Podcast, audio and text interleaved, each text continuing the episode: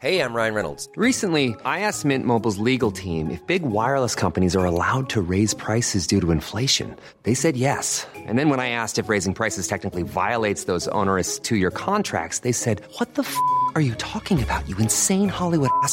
So to recap, we're cutting the price of Mint Unlimited from $30 a month to just $15 a month. Give it a try at mintmobile.com slash switch. $45 up front for three months plus taxes and fees. Promo rate for new customers for limited time. Unlimited more than 40 gigabytes per month. Slows. Full terms at mintmobile.com.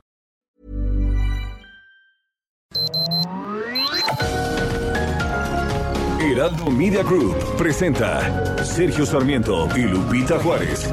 Información veraz y oportuna con un toque personal y humano. Por El Heraldo Radio, donde la H suena y ahora también se escucha.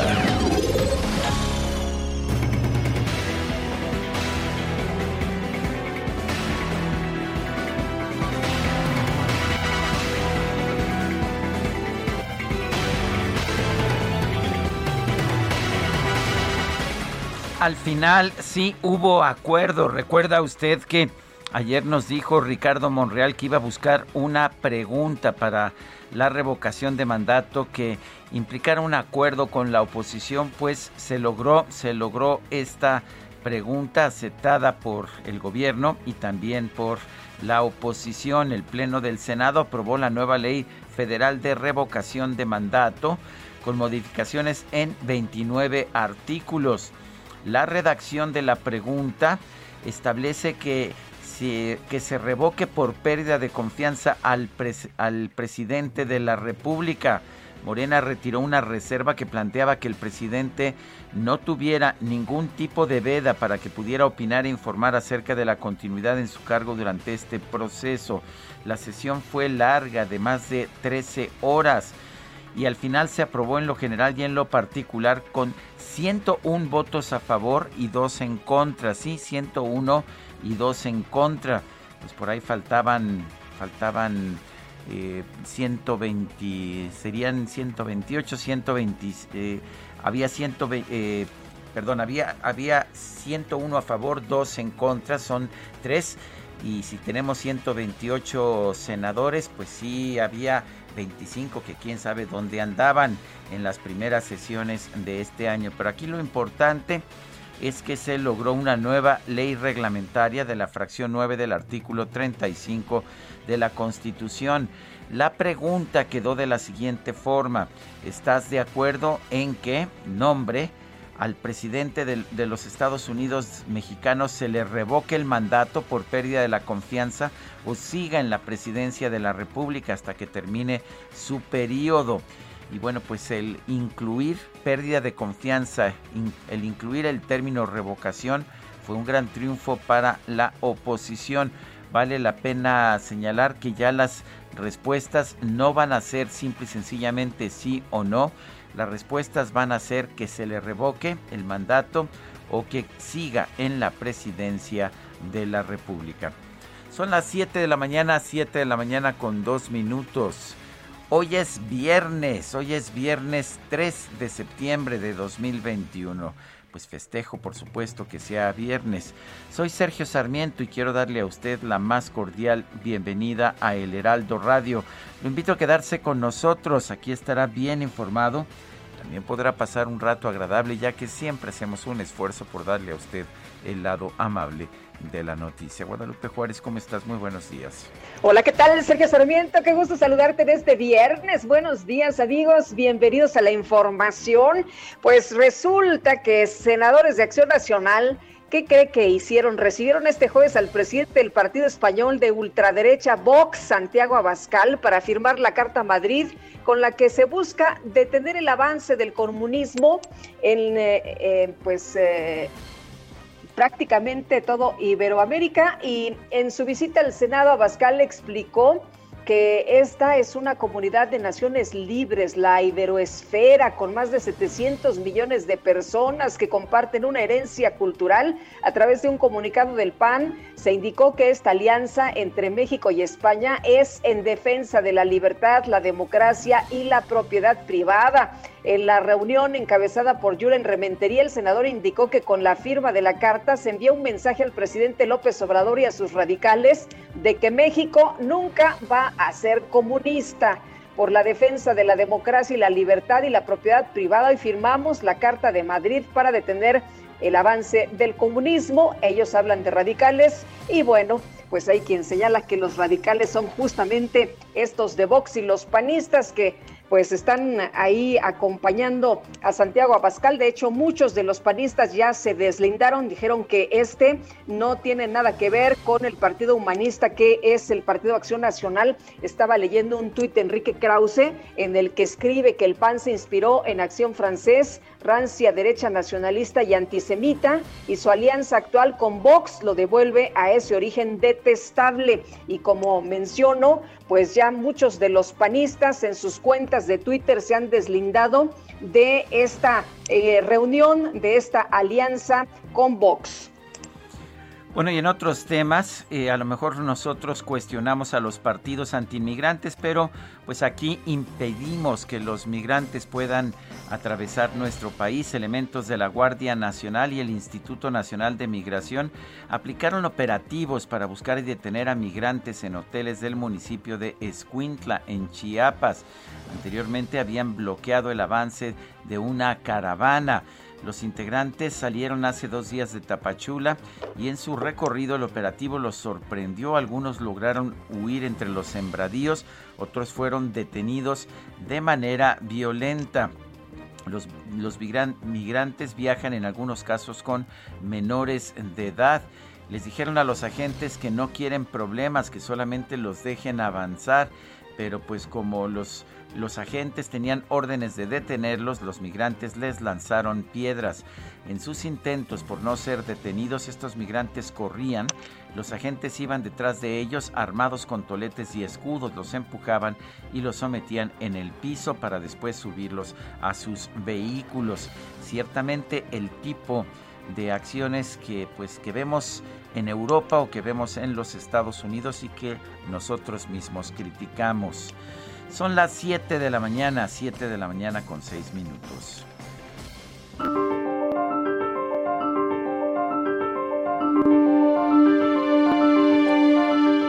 vamos a la frase del día y no tiene nada que ver con algún consejero jurídico Guadalupe, pero es de María Félix y dice lo siguiente, no me des consejos, yo puedo cometer errores sola. María Félix.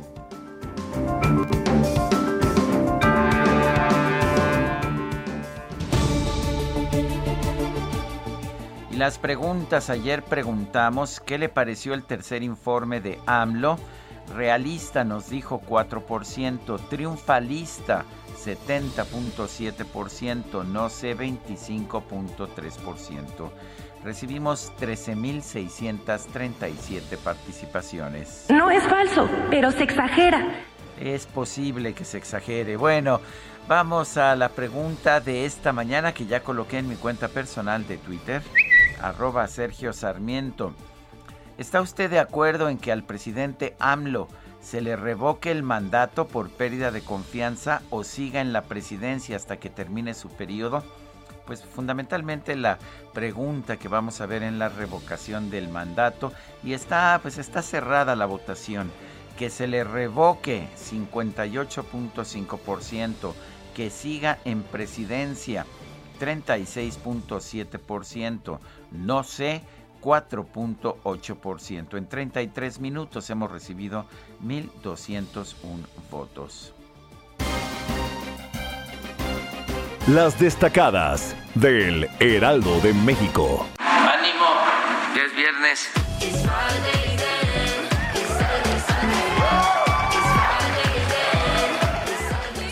Pues así con ese ánimo estamos llegando al viernes y vámonos con las destacadas. Itzel González, ¿cómo estás? Buenos días. Lupita, Sergio, amigos, muy buenos días. Llegamos al viernes, por fin viernes 3 de septiembre del 2021 y como ya pagaron y nos llegó el fin de semana, ahora sí que estamos listos para el festejo viernes, sábado y domingo. A ver si ahora sí nos alcanza y hacemos rendir la quincena. Por lo pronto a DJ Kike le tocó pago hoy y hasta musiquita de viernes nos puso.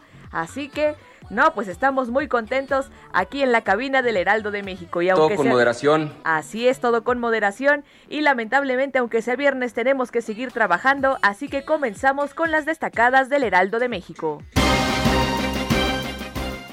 En primera plana, hay consenso, se destraba revocación de mandato. Morena y la oposición acordaron la pregunta que aparecerá en la consulta sobre la continuidad del presidente de la República el próximo año, con opción de dos posibles respuestas. País, Alonso Ancira pone en riesgo a Altos Hornos. Si no paga lo acordado, se reactivará su proceso y perderá su empresa. Ciudad de México detienen a 91 objetivos prioritarios desde octubre de 2019. La Secretaría de Seguridad Ciudadana de la Ciudad de México ha detenido a 91 objetivos prioritarios.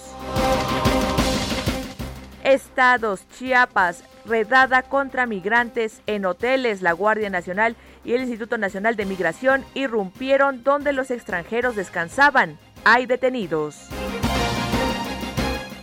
Orbe, Afganistán, mujeres exigen empleos. Estados Unidos plantea ayudar a los talibanes contra el ISIS.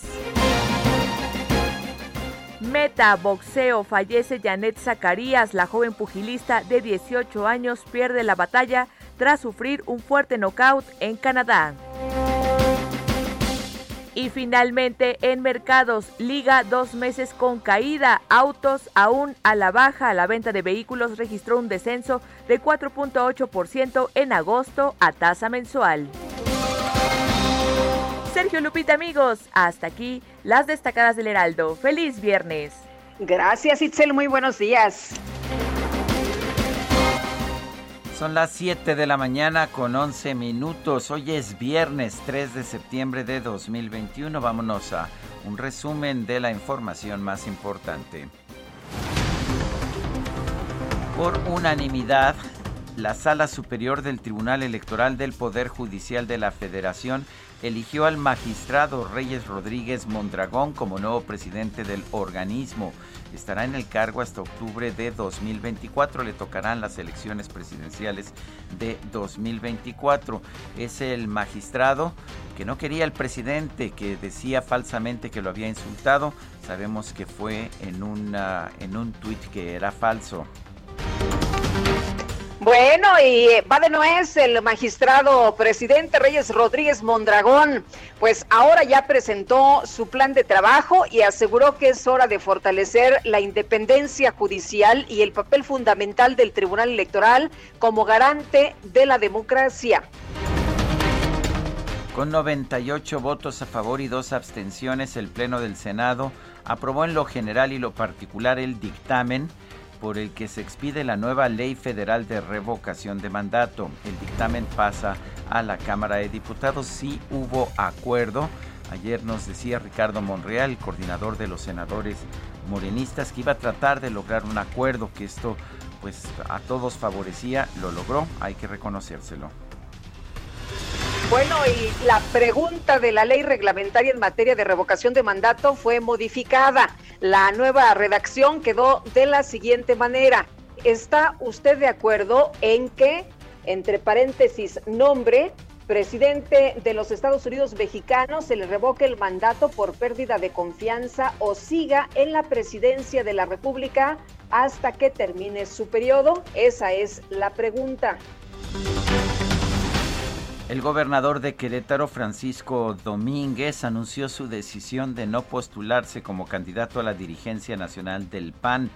Señaló que tras concluir su mandato realizará un proceso de reflexión y trabajará en el sector ganadero comparto mi decisión de no competir por la presidencia del Comité Ejecutivo Nacional de nuestro partido, el PAN, al no encontrar por ahora las condiciones democráticas que por vocación, convicción y por el bien de México deberían de animar su vida interna. Como panistas debemos renovar nuestra visión, asumirnos como oposición y como opción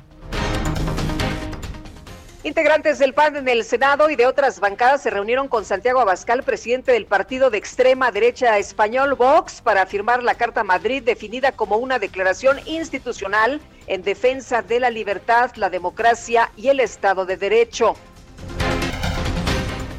El coordinador del PAN en el Senado, Julen Rementería, destacó que la Carta Madrid es un mensaje de que en México el comunismo no podrá avanzar señaló que la firma del documento fue a título personal. Eh, mencionar que el, grupo parlamentario no, no actuó como grupo aquí, simplemente lo que actuamos algunos legisladores, por eso no se convocó a un evento como tal, simplemente algunos que lo quisieron hacer y suscribir este documento. ¿De qué se trata esto? Por supuesto también quiero puntualizar algo. No es, y digo categóricamente, no es, no se trata, no es ninguna intención ni tampoco pues, puede hacerse desde el grupo parlamentario, porque ni siquiera es la vía, de ningún tipo de alianza con ninguna organización política de ninguna parte del mundo. Bueno, pues otros legisladores panistas como Gustavo Madero, Xochitl Galvez, Elías Lisha y Roberto Gil expresaron su rechazo a un posible acercamiento entre Acción Nacional y el partido Vox. El secretario general del PAN en funciones de presidente Héctor Larios aseguró que su partido no comparte con Vox sus propuestas que violentan los derechos humanos. Y este jueves la jefa de gobierno de la Ciudad de México, Claudia Sheinbaum, recibió a los alcaldes electos de Coyoacán, Benito Juárez, Azcapotzalco y Álvaro Obregón, Giovanni Gutiérrez, Santiago Tabuada, Margarita Saldaña y Lía Limón para abordar temas como seguridad, agua y movilidad, tal como nos había adelantado eh, pues eh, Martí Batres, ¿no? Ayer también en la conversación que tuvimos con él. El alcalde electo Santiago Taboada afirmó que la reunión con la jefa de gobierno sirvió para ratificar el trabajo que han realizado de manera conjunta desde 2018. Y por su parte, la alcaldesa de Álvaro Obregón, Lía Limón, señaló que del encuentro se acordó dejar atrás el tema de la agresión que sufrió el lunes pasado en inmediaciones del Congreso Capitalino. Se habló de dejar atrás esos temas. No vinimos por una disculpa, vinimos por un diálogo constructivo. La gente quiere resultados, la gente no quiere pleitos. Autoridades de la Ciudad de México detuvieron a dos sujetos que presuntamente asesinaron al médico José Raúl Guerra en la colonia Ciudad Jardín de la alcaldía Coyoacán, un médico neurólogo de 35 años. Guadalupe, qué pena, ¿no? Sí, qué terrible, Sergio. La verdad es que impresionó mucho saber esto el día de ayer y era un médico pues eh, reconocido y, la verdad de las cosas pues eh, era una persona, como mucho se dijo ayer en redes sociales, una persona que se dedicaba a trabajar y a salvar vidas, ¿no? Y pierde la suya a manos de estos desgraciados. Bueno, la exdiputada federal del PRD, Azucena Rodríguez, fue detenida por agentes ministeriales de Veracruz como parte de la investigación por el asesinato de su expareja Nicanor Martínez, ex candidato suplente de Morena a la presidencia municipal de Tihuatlán. Rosa Isela Rodríguez, secretaria de Seguridad y Protección Ciudadana, nombró a Marco Antonio Vargas González como nuevo titular de la Coordinación Nacional Antisecuestros. A través de redes sociales, el presidente López Obrador informó que la nueva consejera jurídica de la presidencia, Maristela Ríos González, ya tomó posesión de su cargo y va a trabajar de manera coordinada con la Secretaría de Gobernación. El secretario de Relaciones Exteriores, Marcelo Ebrard, presentó el diseño del nuevo pasaporte que va a emitir la dependencia a su cargo, enfocado en mejorar las medidas de seguridad. Que ya tenemos listo, después de dos años de trabajo de aquella instrucción, un nuevo pasaporte. ¿Cuáles son las novedades del pasaporte? El pasaporte actual que tenemos ha de ser el lugar 26 del mundo y ahora vamos a estar entre los 15 más seguros del mundo. Bueno, la Secretaría de la Defensa Nacional informó que el personal adscrito a la zona fronteriza de Tamaulipas logró rescatar a 197 migrantes que se encontraban en peligro por diferentes circunstancias. El Instituto Nacional de Migración informó que de enero a agosto de 2021 se identificó a 147.033 migrantes que permanecen en nuestro país de manera irregular. La cifra es tres veces mayor a lo registrado durante el mismo periodo de 2020. El ex legislador demócrata Ken Salazar prestó juramento ante la vicepresidenta de los Estados Unidos, Kamala Harris, por su, pues ya con nuevo cargo como nuevo embajador de la Unión Americana en México. La Oficina del Censo de los Estados Unidos confirmó que en lo que va de 2021 México se mantiene como el primer socio comercial de la Unión Americana, superando a Canadá y China. Importante lo de China, pero lo que ha ocurrido es que con las restricciones y los pleitos entre China y el gobierno de Estados Unidos, México se vuelve más atractivo en un proceso que los expertos denominan near shoring, que es algo así como traer las instalaciones productivas cerca de las costas. Y durante su participación en un seminario organizado por la agencia Moody's, el secretario de Hacienda Rogelio Ramírez de la O aseguró que el gobierno federal no va a respaldar la deuda de Pemex, pero sí buscará un reordenamiento sobre sus operaciones y recursos.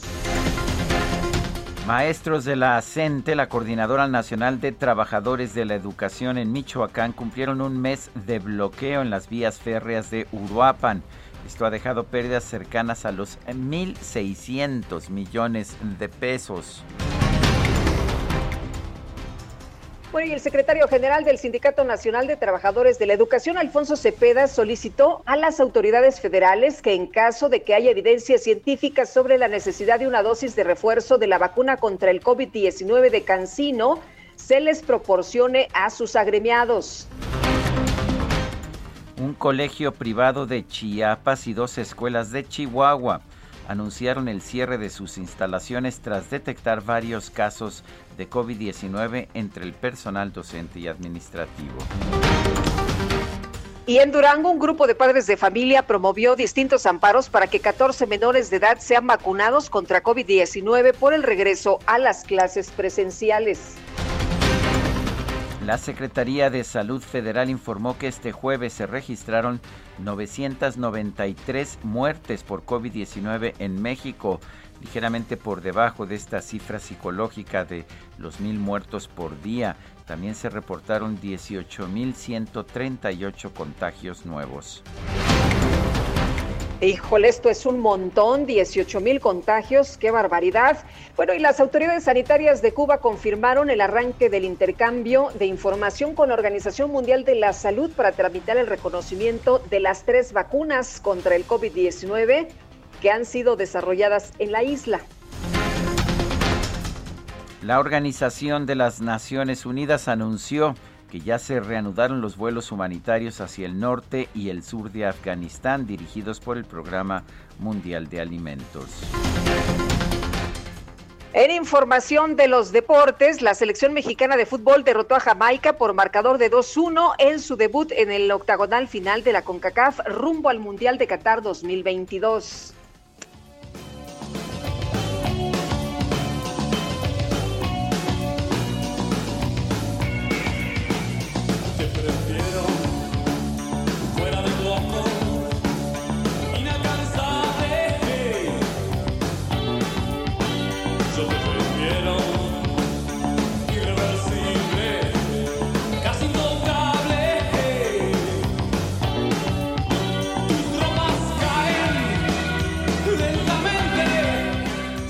El 4 de septiembre de 2014 se nos fue Gustavo Cerati, este músico, cantautor, actor, productor eh, argentino que participó en el grupo Soda Stereo, uno de los grandes pilares del rock en español, uno de los grandes cantantes también y de los principales cantautores de nuestra lengua.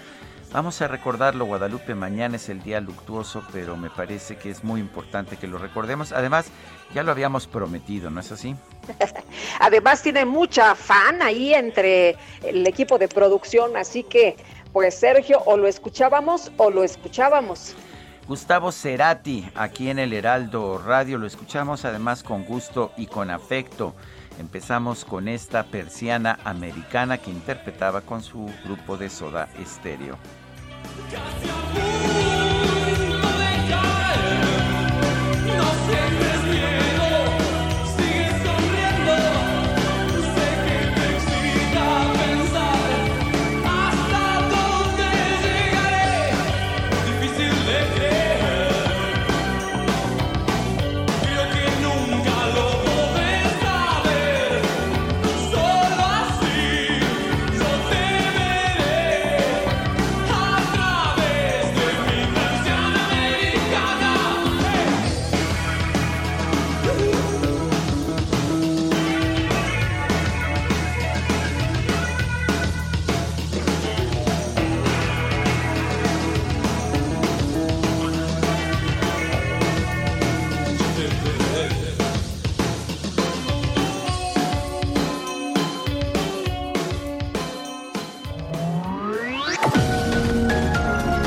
Sergio Sarmiento y Lupita Juárez quieren conocer tu opinión, tus comentarios o simplemente envía un saludo para ser más cálida esta mañana.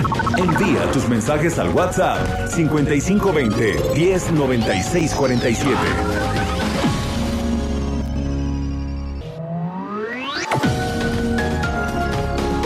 Continuamos con Sergio Sarmiento y Lupita Juárez por El Heraldo Radio. Celebramos el mes más mexicano. Aprovecha el codillo de cerdo a 54.90 el kilo, la cabeza de cerdo a 39 pesos el kilo y el menudo de res a 84 pesos el kilo. Soriana, la de todos los mexicanos. A septiembre 6, aplica restricciones. Aplica en Hiper y Super.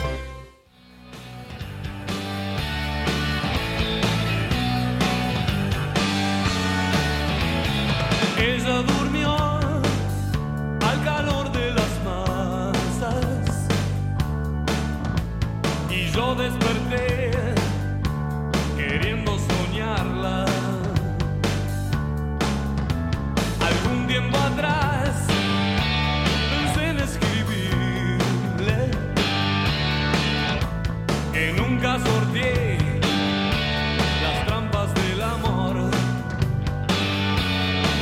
Guadalupe,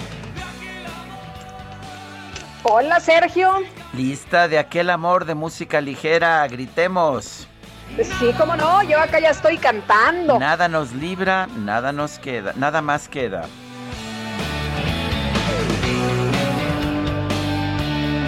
Es que sabes que no le voy a enviar cenizas de rosas ni pienso evitar un roce secreto. Haces bien, mi querido Sergio, y qué buena música esta mañana. La verdad es que sí nos gusta, somos fans y bueno, además, como decías al principio, ya estaba comprometido este asunto. Oye, Sergio, y vamos a la información importante esta mañana. Ayer, por unanimidad, el Tribunal Electoral del Poder Judicial de la Federación eligió al magistrado Reyes Rodríguez Mondragón como el nuevo presidente de este organismo y le agradecemos al magistrado presidente del Tribunal Electoral que platique con nosotros esta mañana. Magistrado Reyes, ¿cómo está usted? Muy buenos días. Muy, muy buenos días. Muy Gracias. gracias a ti y a tu auditorio. Buenos días, Sergio. Gracias, magistrado, por tomar esta llamada. Hay quien dice que usted no era el favorito del presidente López Obrador, quien pues lo ha señalado por un supuesto tuit que parece que nunca existió en las mañaneras.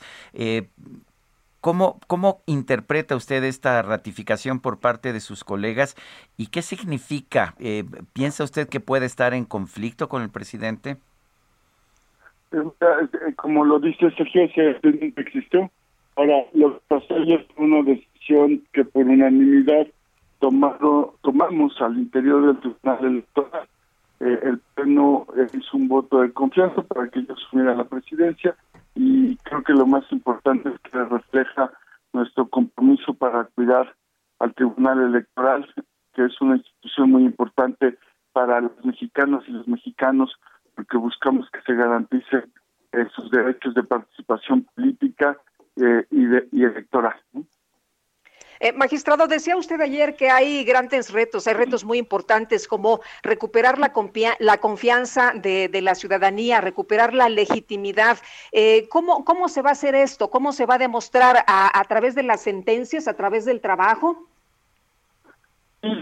el tribunal A ver, estamos perdiendo esta llamada. La calidad no ha estado muy buena. Ya nuestro equipo de producción está tratando de pues de restablecer. Sí, eh, lo, perdimos un momento. Este, el, uh, nos, nos preguntaba Lupita o le preguntaba Lupita que si, que cómo se va a restablecer esta confianza. Sí, mira, tenemos que trabajar hacia adentro. Eh, hay que fortalecer el tribunal con un trabajo de, de introspectiva, no, institucional. Tenemos que revisar nuestros procesos, eh, nuestras reglas de funcionamiento. Eh, la reforma del tribunal se tiene que hacer desde adentro y tenemos que trabajar en, eh, con el máximo consenso posible eh, los magistrados y las magistradas y esperamos que este nuevo periodo de trabajo colegiado eh, sí tenga efectos en para paliar esa falta de credibilidad, la desconfianza que hay a, hacia las autoridades en este caso el Tribunal Electoral por parte de la ciudadanía y de algunos actores políticos.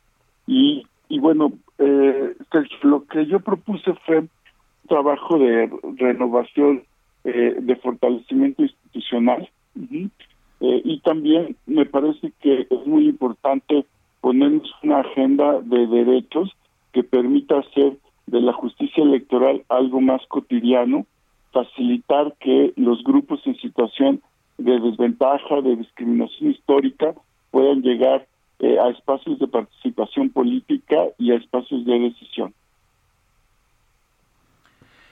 Eh, magistrado, el, uh, ¿cuál es su plan de trabajo? Además sé que le va a tocar, le van a, le va a tocar al frente de este tribunal eh, las elecciones, el proceso electoral eh, del 2024, que pues se considera muy importante, es un proceso en que se renovará la presidencia de la República. ¿Cómo piensa enfrentar estos retos? ¿Cuál es el plan de trabajo? Sí, eh, mira, básicamente el plan de trabajo está guiado por tres principios. Este que ya les decía, de hacer de la justicia electoral algo accesible para los grupos en situación de vulnerabilidad, el Tribunal Electoral ha tomado decisiones para implementar acciones afirmativas eh, que garanticen la participación política eh, no solo de las mujeres, sino también de las personas con discapacidad, de los afromexicanos, de la, del colectivo LGTB y más. Eh, entonces vamos a, a seguir impulsando eh, la defensa de esos grupos así como de las comunidades y, pueblos indígenas. Eso como primer lugar. En segundo lugar, eh, voy a tratar de dirigir eh, los trabajos institucionales hacia una justicia abierta, establecer políticas institucionales eh, que garanticen un mayor acceso a la justicia, al quehacer del tribunal, que se conozcan las resoluciones y que la gente sepa por qué y para qué existe el tribunal. Y en tercer lugar, otro principio que, que va a dirigir nuestro trabajo colegiado es el de una justicia dialogante. Queremos saber qué piensan los especialistas, qué piensan los expertos, los académicos, qué piensan eh, las eh, magistradas, los ex magistrados, quienes fundaron el tribunal a través de reformas legislativas, eh, de cuál es la misión, visión que hay que eh, restablecer en el tribunal hacia adelante vamos a llevar a cabo un trabajo de fortalecimiento institucional a través de audiencias públicas en donde podemos dialogar con todas estas voces eh, y que nos puedan acompañar en este proceso eh, institucional. Y como señalabas también, Sergio, tenemos eh, en el futuro elecciones en el 2022, se renuevan seis gubernaturas, en el 2023 otras dos, Coahuila y Estado de México, y, e inicia el proceso electoral de 2024, eh, en donde se renovará la presidencia de la República, el Congreso General de la Unión, así como elecciones en diversas entidades del país. Eh, magistrado Reyes, eh, falta por cerrar algunas cosas de la elección del 6 de junio, algunos estados. Eh, ¿Qué va a pasar, por ejemplo, con el caso de, Campeche y el presidente, tengo entendido, andará por allá? Muchos lo leen como que pues va a apoyar todo este tema después de la, de, la orden que dio el Tribunal Electoral para el recuento y faltan otras entidades, tengo entendido. Así es, Lupita. el caso de Campeche se concluyó el recuento.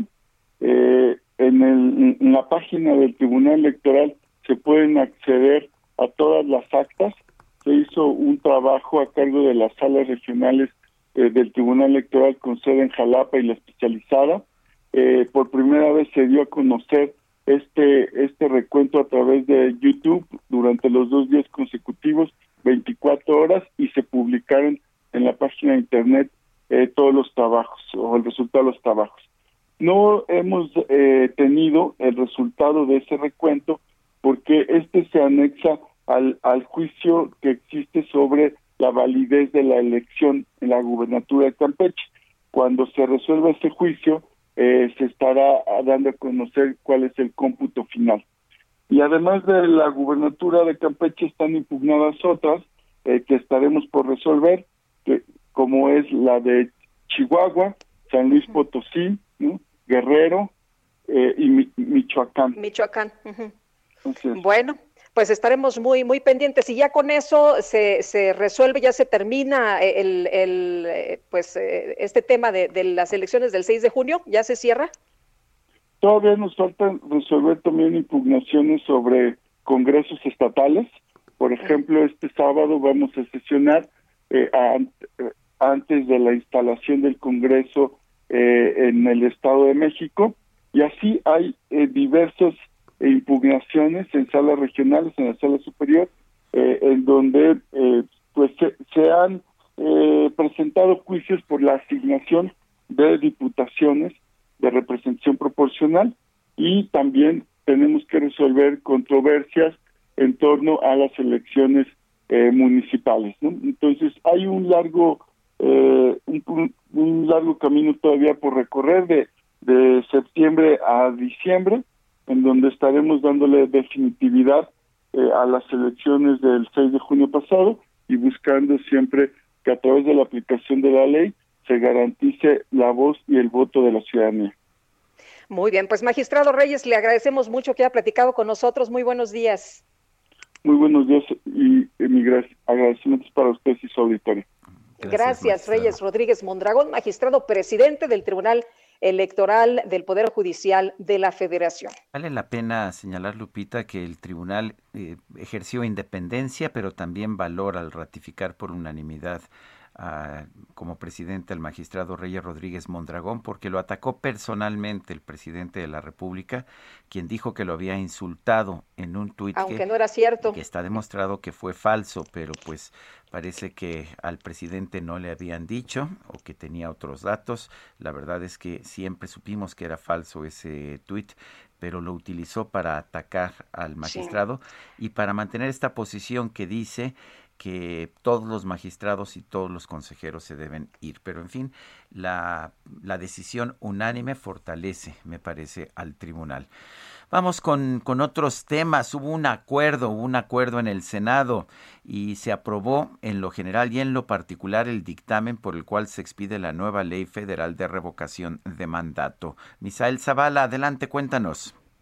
Buenos días, Sergio. Buenos días, Lupita. Efectivamente, Sergio, como lo comentas, a las dos de la madrugada el Pleno del Senado avaló la ley reglamentaria de la revocación de mandato, la cual podrá ser requerida, requerida el próximo año por la pérdida de confianza del presidente de la República. Tras una intensa negociación, Morena y la oposición alcanzaron un consenso y la ley tuvo un respaldo de 100 senadores y únicamente dos votos en contra de los legisladores Emilio Álvarez y Casa y Gustavo Madero. En esta ley se acordó que el proceso de revocación de mandato es un instrumento de participación solicitado por la ciudadanía para determinar la conclusión anticipada en el desempeño del cargo del, titular del Ejecutivo Federal a partir de la pérdida de la confianza. Entre las modificaciones, Sergio Lupita, está la pregunta que se realizará en la revocación de mandato, la cual queda de la siguiente manera. ¿Estás de acuerdo en que el presidente de los Estados Unidos mexicanos se le revoque el mandato por pérdida de confianza o siga en la presidencia de la República hasta que termine su periodo? Las opciones de respuesta que tendrán los ciudadanos son las siguientes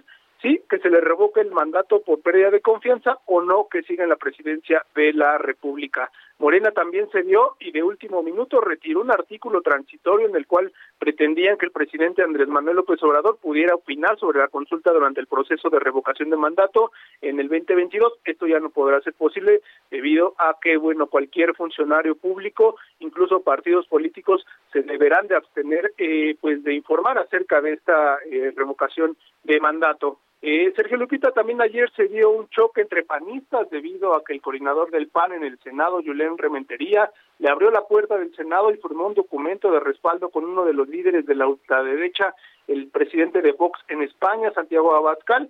El hecho generó un rechazo entre panistas, quienes criticaron duramente la posibilidad de una alianza con la ultraderecha. La senadora panista Xochitl Gálvez dijo que eh, con Vox, pues ni a la esquina. Hasta aquí la información. Misael Zavala, muchas gracias. Gracias, buenos días. En Soriana celebramos el mes más mexicano. Por eso aprovecha que en sueros hidrolit de 625 mililitros llevas 2 por 30 pesos. O Pedialit de 500 mililitros, 3 por 45 pesos. Y Alka-Seltzer con 12 lleva 2 por 55 pesos. Soriana, la de todos los mexicanos. A septiembre 6, aplica restricciones. Aplica en Hiper y Super. Bueno, en otras cosas que aprobó el Senado, el Pleno del Senado, una reforma que prohíbe el uso de los animales en pruebas cosméticas y establece penas de hasta siete años de prisión para quien practique, autorice o conduzca este tipo de prácticas. La Cámara Alta avaló por unanimidad con 103 votos la minuta de la Cámara de Diputados que modifica diversas disposiciones de la Ley General de Salud y la reforma prohíbe pruebas cosméticas en animales de ingredientes cosméticos, productos cosméticos finalizados, sus ingredientes o la mezcla de ellos. Son las 7, las 7 de la mañana con 45 minutos. Eh, vamos, a, vamos a otros temas.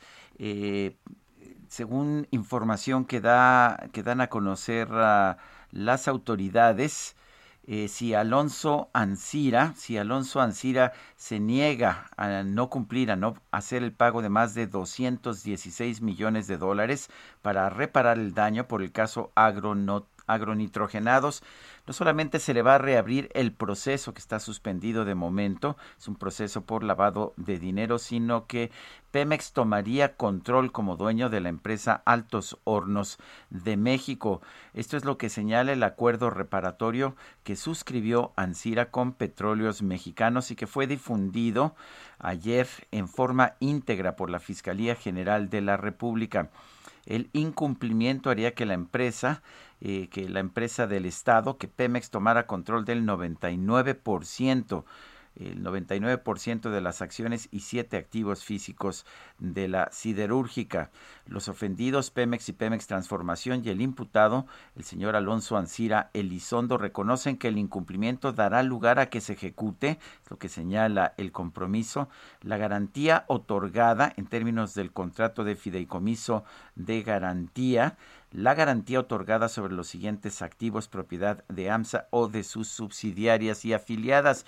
Bueno, pues fundamentalmente le entregaría la empresa a Pemex en propiedad.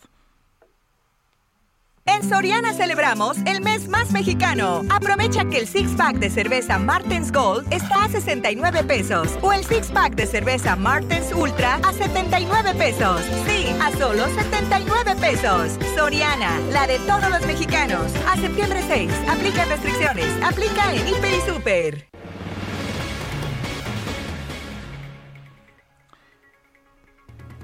Son las 7 con 47 minutos. El INEGI dio a conocer información esta, llamada, esta mañana sobre las cuentas por sectores institucionales de México. Eh, la información que me llama poderosamente la atención señala que en el primer trimestre del 2021 las sociedades no financieras, esto es las empresas no bancarias, representaron el 45.8% del Producto Interno Bruto, 45.8%. Son las responsables de pues casi la mitad de la prosperidad que se registra en nuestro país. Los hogares representaron el 33.3%, sí, 33.3%. 3%. El gobierno en general representó el 8.9%, mientras que los impuestos a los productos netos de subsidios fueron el 7%. Pero una vez más se demuestra que las empresas, estas empresas tan denostadas a veces por los políticos, son las que representan casi la mitad de la prosperidad que, que tenemos los mexicanos. Y vámonos ahora con Javier Ruiz, que anda por allá en el eje central. ¿Qué pasa a esta hora, Javier? Cuéntanos. Hola Lupita, Sergio, ¿qué tal? Excelente mañana. Pues de buenas noticias para todas las personas que transitan en el eje central. Hay que recordar que teníamos un plantón justamente abarcando la avenida Juárez y el eje central. Este plantón pues ya se ha replegado únicamente a la avenida Juárez. Son eh, de la comunidad de Oaxaca desplazados, quienes pues el día de ayer por la tarde-noche pues decidieron ya retirarse del eje central, únicamente ubicados en la avenida Juárez. Esto pues está ayudando al eje central todos los automovilistas que transitan en este punto, porque realmente pues había un caos con los cierres del Zócalo, así que es una buena alternativa ya para quien desea llegar hacia el circuito interior, hacia la zona del eje 1 y 2 norte. En general, para esta hora el avance es bastante aceptable. Nos hemos encontrado algunos contratiempos viales, que sobre el paseo de la reforma, una vez que se deja atrás la calzada de los misterios y para quien desea llegar a los ejes 2 norte, más adelante también para llegar al entronque con la avenida Hidalgo. De momento, Lupita, Sergio, es el reporte que tenemos. Muchas gracias, Javier. Buenos días. Estamos atentos. Buenos días. Hasta luego. Y Gerardo Galicia está en la zona oriente de la Ciudad de México. Gerardo, adelante. Así es, Sergio Lupita, excelente mañana y todavía encontramos un avance por lo menos aceptable en el eje 5 Oriente, la avenida Javier Rojo Gómez, entre la calzada Ermita Iztapalapa y las inmediaciones del eje 6 Sur. Hay dificultades justo para cruzar este último punto debido a que el eje 6 Sur de momento es una vía reversible y hay automovilistas tratando de incorporarse. El tramo más complicado es justo llegando a la colonia agrícola oriental. Si van a utilizar Javier Rojo Gómez en este perímetro, hay que hacerlo con algunos minutos de anticipación y si van a utilizar el eje 3 Sur, ya tenemos llegando a Javier Rojo Gómez y también en su cruce con la avenida Canal de Río Churubusco. Y por lo pronto, el reporte. Muchas gracias, Gerardo. Excelente mañana. Muy buenos días, Gerardo. Y vámonos ahora hasta Houston con Juan Guevara. Juan, adelante con tu reporte. Buenos días. Muy buenos días. Bueno, para decirles que eh, las cosas en Nueva York siguen muy complicadas. Siguen 46, o sea, se han encontrado 46 muertos por lo que fue los remanentes del huracán Aida. El eh, regente de la ciudad, eh, Bill de Blasio, dijo el día de ayer, y cito, estamos en un nuevo mundo, para ser eh, concreto, añadiendo que es, hemos sido, nos, nos han informado los científicos que esto iba a pasar rápido y muy diferente. Él se está refiriendo al hecho del cambio climático. El presidente Joe Biden aprobó el día de ayer eh, eh, ayuda para la gente de Nueva York, ya que se ha declarado Nueva York en un estado de emergencia. Inclusive estamos viendo que hasta el día de hoy 4.5 millones de personas en Nueva York y en Pensilvania siguen sin energía eléctrica y siguen con problemas del remanente de lo que fue el huracán Aida. Ha sido una circunstancia muy complicada para la gente de Nueva York y bueno, estaremos informándoles qué es lo que sigue en las próximas horas. Muy bien, muchas gracias. Buenos días, Juan. Saludos, buenos días. Bueno, pues uh, vamos con otros temas. La, las tres vacunas cubanas contra el nuevo coronavirus que se están utilizando allá en esta isla van a ser presentadas a la Organización Mundial de la Salud para su autorización. A partir de que hemos recibido el autorizo de uso de emergencia de tres vacunas contra el COVID-19 por la Autoridad Regulatoria Cubana. Tenemos previsto comenzar intercambios con la OMS para su reconocimiento. Es lo que dijo Eduardo Martínez, presidente de BioCuba Pharma, el conglomerado estatal de medicamentos. La propia BioCuba Pharma indicó que en sus cuentas indicó en sus cuentas de redes sociales que desde la etapa de desarrollo de las vacunas se ha intercambiado información con representantes de la OMS y la ha mantenido actualizada de los resultados. Próximamente tendremos conversaciones sobre el proceso de precalificación. Eh, la Associated Press, la agencia de noticias, pidió comentarios a la Organización Mundial de la Salud, pero esta no ha ofrecido comentarios. Cuba es la única nación de Latinoamérica que ha desarrollado y está produciendo vacunas propias contra el COVID-19. Actualmente las está utilizando en una campaña masiva de inmunización para los adultos. La Dirección Nacional de Epidemiología informó que desde el inicio de la pandemia en marzo de 2020 se reportaron 665.672 casos positivos, de los cuales casi 6.000 pacientes fallecieron. Vale la pena señalar que parte del problema de las vacunas cubanas, como, como de pues algunas otras vacunas, eh, es que no se están colocando, no se están publicando los resultados de las pruebas en publicaciones que sean ah, que puedan ser evaluadas por pares para finalmente que se pueda tomar o que los pares puedan tomar una decisión de si la información es correcta y las vacunas son seguras. Son las 7 de la mañana, 7 de la mañana con 54 minutos. Le recuerdo, nuestro número de WhatsApp es el 55 2010 96 47. Repito, 55 2010 96 47. Regresamos.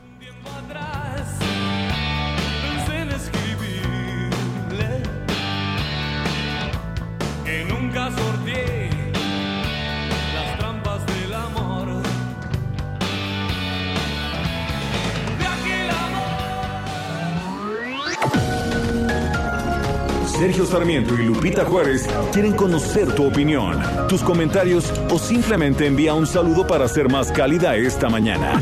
Envía tus mensajes al WhatsApp 5520 109647.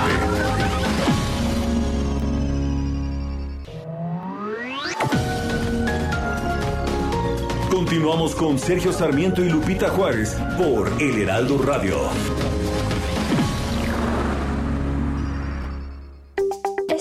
Como cada 3 de septiembre, se conmemora el Día Mundial de la Higiene. Es muy importante para cuidar la salud, principalmente en esta pandemia. La pandemia de COVID-19 visibilizó notablemente la importancia de la higiene de manos, entre otras, como una de las medidas más eficaces para prevenir la transmisión de infecciones.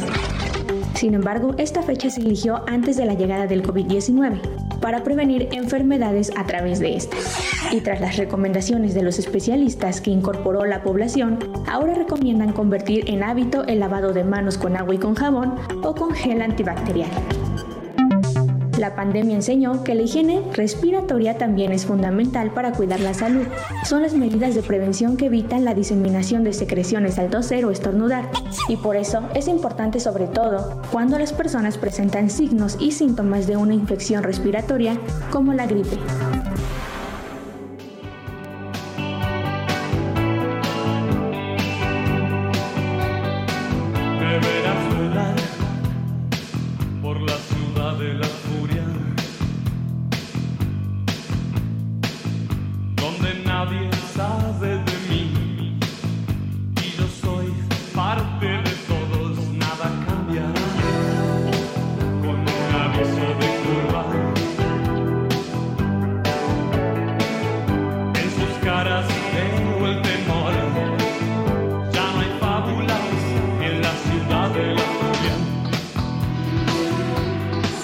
No hay fábulas en la ciudad de la furia, esa ciudad en que me verás volar, donde nadie sabe de mí y yo soy parte de todos. Hoy estamos recordando a Gustavo Cerati, quien falleció el 4 de septiembre de 2014, tenía 55 años.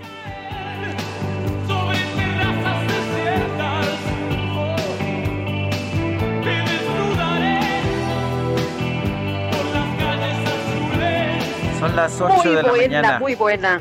Esta es de mis favoritas. Oye, Sergio, y son las 8 de la mañana ya, tan Con rápido. dos minutos, con dos minutos. Ándale, ya nos estamos acabando la mañana muy rápido, parece que es viernes.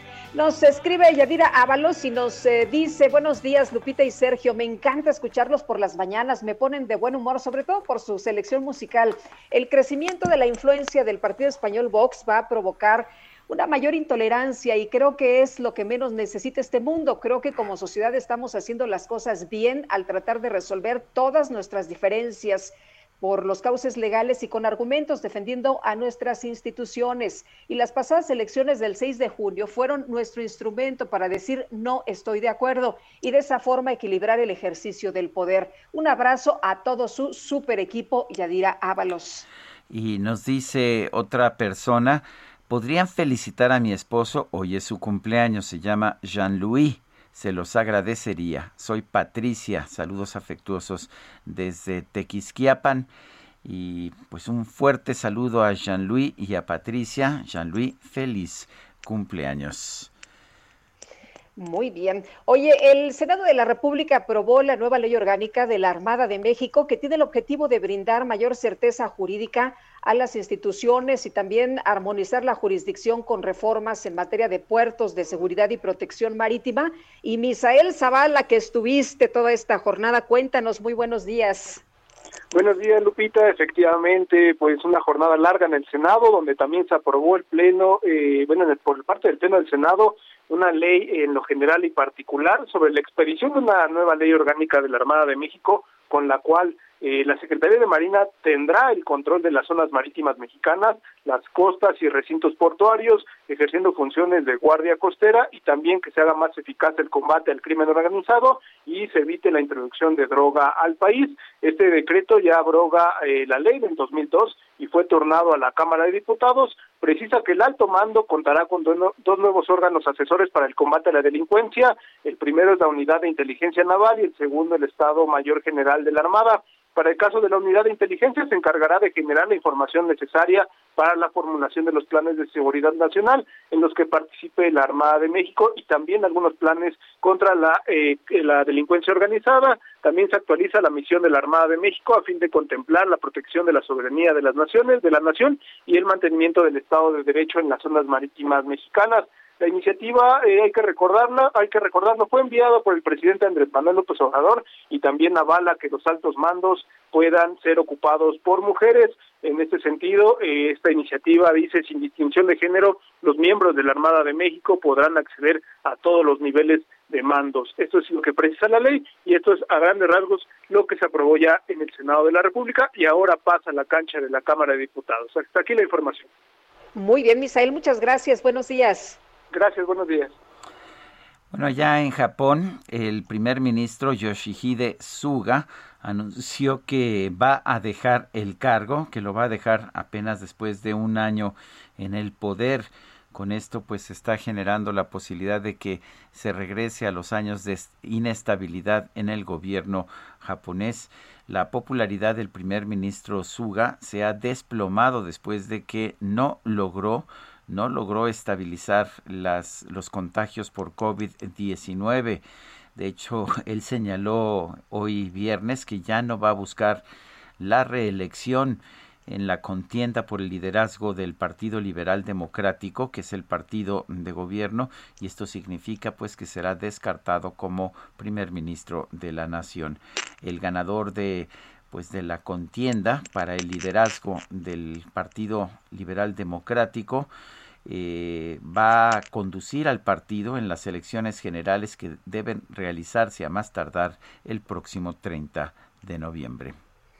Bueno, y vamos a, otra información. Eh, Paris Alejandro Salazar nos tiene este reporte. En las últimas eh, semanas, en los últimos días, hemos visto una acción pues brutal, prácticamente de cacería en contra de los migrantes que se atreven a trasladarse por territorio mexicano. Pero vamos a escuchar lo que nos tiene París. Alejandro Salazar, adelante. Buenos días, Sergio Lupita. De enero a agosto del presente año, el Instituto Nacional de Migración rescató a 147.033 migrantes indocumentados en el país, lo que representa el triple de los registrados en el mismo periodo del año 2020. Es un aumento de 203% comparado con el mismo periodo del año anterior. En los primeros ocho meses de 2020 se detectó a 48.398 extranjeros con estancia irregular en México y en ese mismo periodo de este año la cifra de migrantes aumentó a 147.033 migrantes, es decir, 98.635 personas más. Del total, 145.863 migrantes son originarios de América y el resto de Asia, África, Europa y Oceanía. Tan solo el día de ayer se identificaron a 1.118 personas migrantes en condición irregular en 22 estados del país, principalmente en Tabasco, Chiapas, Sonora, Chihuahua, Tamaulipas. En su mayoría son de Honduras, Guatemala, Nicaragua, El Salvador, Haití, Ecuador, Cuba y Brasil. En este grupo se encontraban 145 niños y 139 niñas, pero 255 no iban acompañados, solo 29 estaban acompañados. Sergio Lupita, esta es la información. Gracias, París. Bueno, y elementos de la Guardia Nacional y del Instituto Nacional de Migración están aplicando operativos para buscar y detener a migrantes en hoteles de Escuintla, allá en Chiapas bloquearon también el avance de una caravana de migrantes. Pamela Hernández nos tiene información desde Chiapas. Adelante, Pamela. ¿Qué tal, Sergio y Lupita? Muy buenos días. Es un gusto saludarlos este viernes a ustedes y al auditorio. Bueno, comentarles que luego de que el pasado sábado 28 de agosto saliera la primera caravana migrante de Tapachula, desde ese entonces han salido todos los días un promedio de 200 a 300 migrantes en pequeñas caravanas. Varios han sido interceptados por elementos de la Guardia Nacional y del Instituto Nacional de Migración en los municipios de Huixcla, Escuincla, Mapastepec, que es donde los migrantes pernoctan. Sin embargo, la tarde del jueves, elementos de la Guardia Nacional y del Instituto Nacional de Migración iniciaron la búsqueda de tres migrantes en hoteles de Escuincla, tras dispersarse a la cuarta caravana que caminaba con dirección a esa localidad. La movilización militar provocó temor entre pobladores de Escuincla que observaron cómo los uniformados corrían y bloqueaban las calles para poder realizar las redadas en estos hoteles.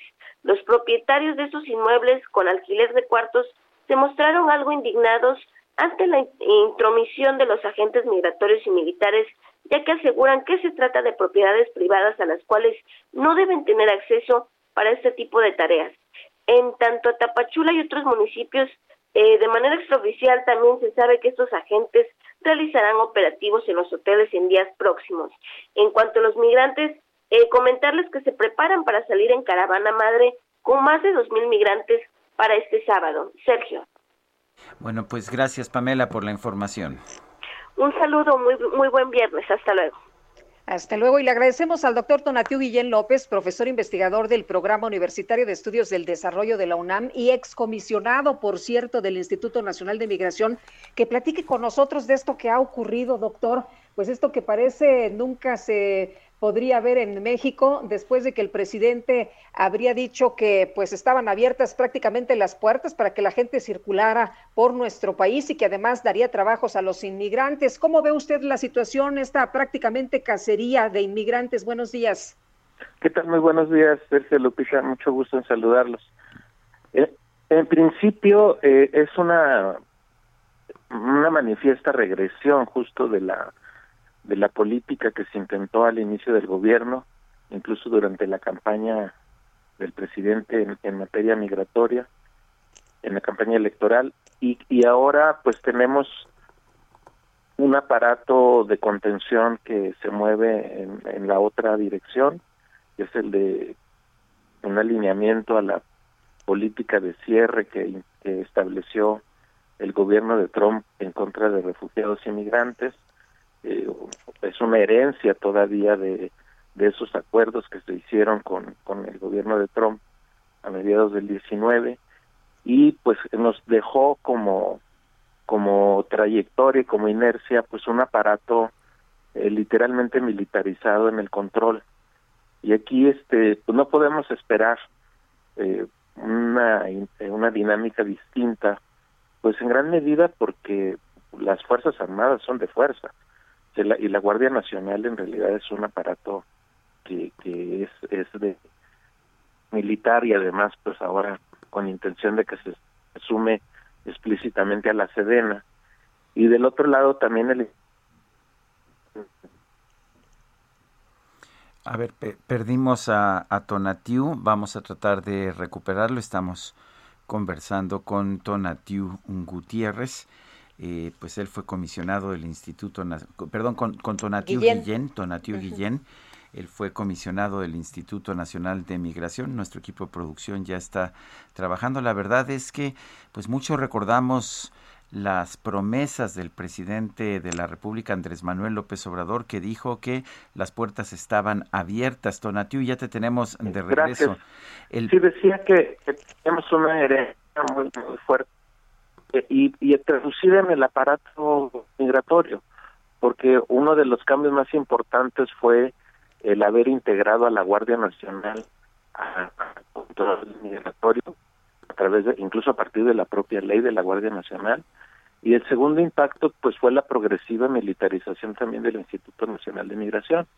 Entonces eh, en esa dinámica pues el, los costos de fuerza y de y de bloqueo en el sentido físico pues tienen una explicación desde el mismo y del otro lado, pues tenemos también una situación humanitaria muy grave, eh, países con situaciones eh, terribles, como es el caso de, Haití, y, y, el flujo que todavía persiste importante desde Centroamérica y otros países del continente.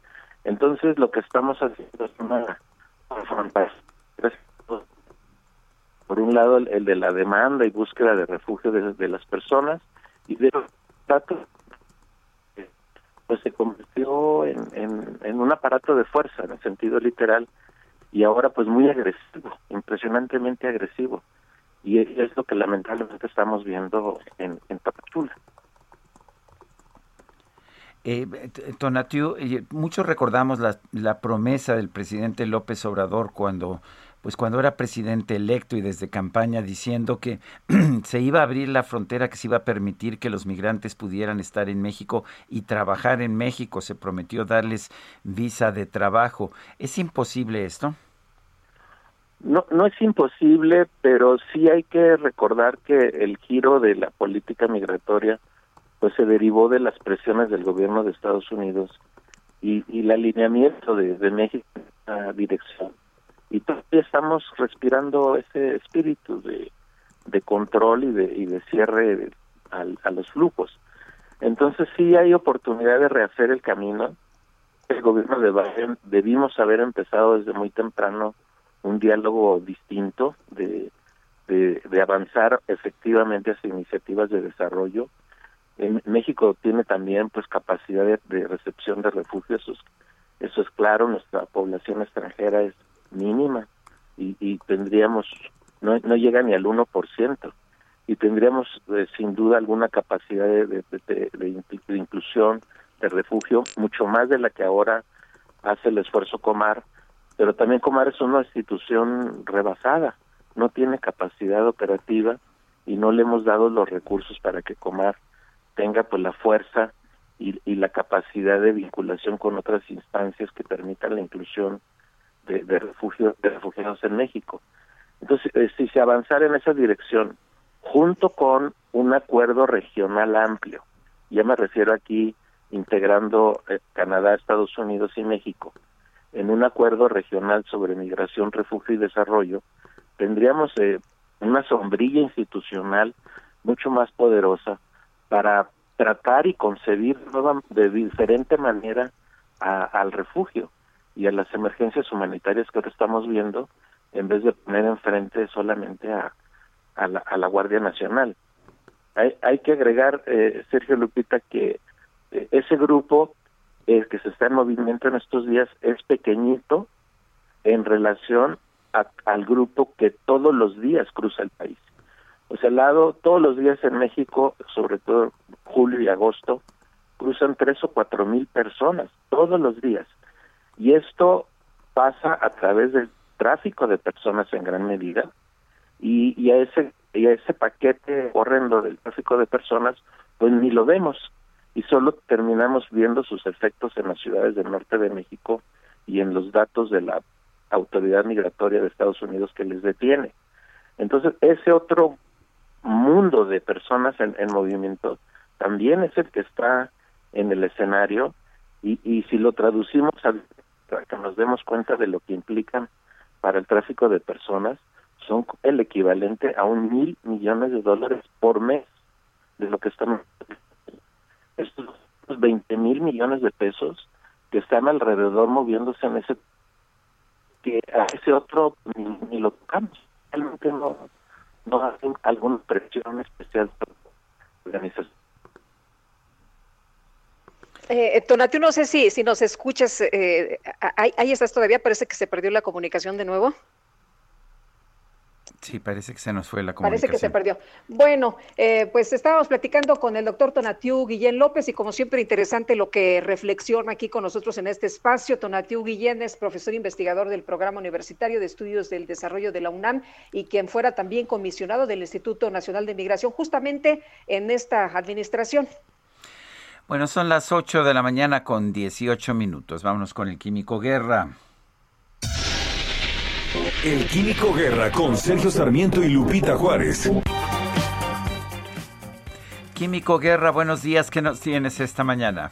Pues oyendo a Tonatiu Guillén, eh, Sergio Lupita me pregunto, ¿y el padre Solalinde? Es nomás pregunta. Vamos a hablar de otras cosas, hoy es viernes, también existe otra realidad que la que a veces es bastante desconcertante en nuestros tiempos actuales. Eh, Sergio Lupita, ¿conoce usted la física cuántica? Pues así que digas que la tenemos muy dominada, Especialistas, no. no, no, no.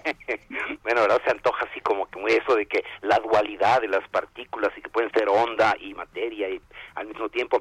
Bueno, ¿sabían ustedes que tienen mecanismos cuánticos en este momento mientras están hablando conmigo en el cerebro? No, Pues me lo imaginé. no. Digamos que, que, que mi imaginación no dio el salto cuántico para ello. Pues investigadores del Instituto de Tecnología e Ingeniería de Materiales de Ningbo, en China, acaban de publicar, fíjense, esto es calientito, muy reciente del día de hoy, el descubrimiento de mecanismos cuánticos en estructuras de ferritina, que son eh, similares a las estructuras que se encuentran en neuronas críticas del cerebro.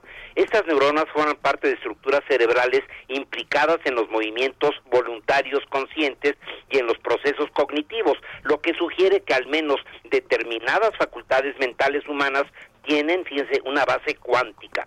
Existe, por lo tanto, una función cuántica en las capas de proteína de ferritina que tienen las células. Esta investigación pone al descubierto aspectos de los procesos biológicos cuánticos que hasta ahora se ha sugerido ocurren en la fotosíntesis, por ejemplo, de las plantas, o cuando el ADN sufre mutaciones en la actividad enzimática y en la magno- magnetorrecepción que usan los animales para orientarse siguiendo el campo magnético terrestre.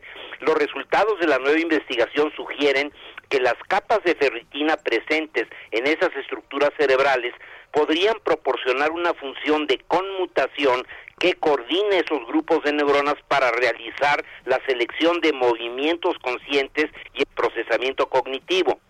La ferritina, Sergio Lupita, es una proteína esférica de almacenamiento de fierro. El doctor Kai Shen del Instituto de Tecnología en Ningbo pudo demostrar que capas desordenadas de ferritina no solo conducen electrones a través de túneles secuenciales, por lo tanto cuántico, y pueden cambiar simultáneamente de un estado de conductor a un estado de no conductor.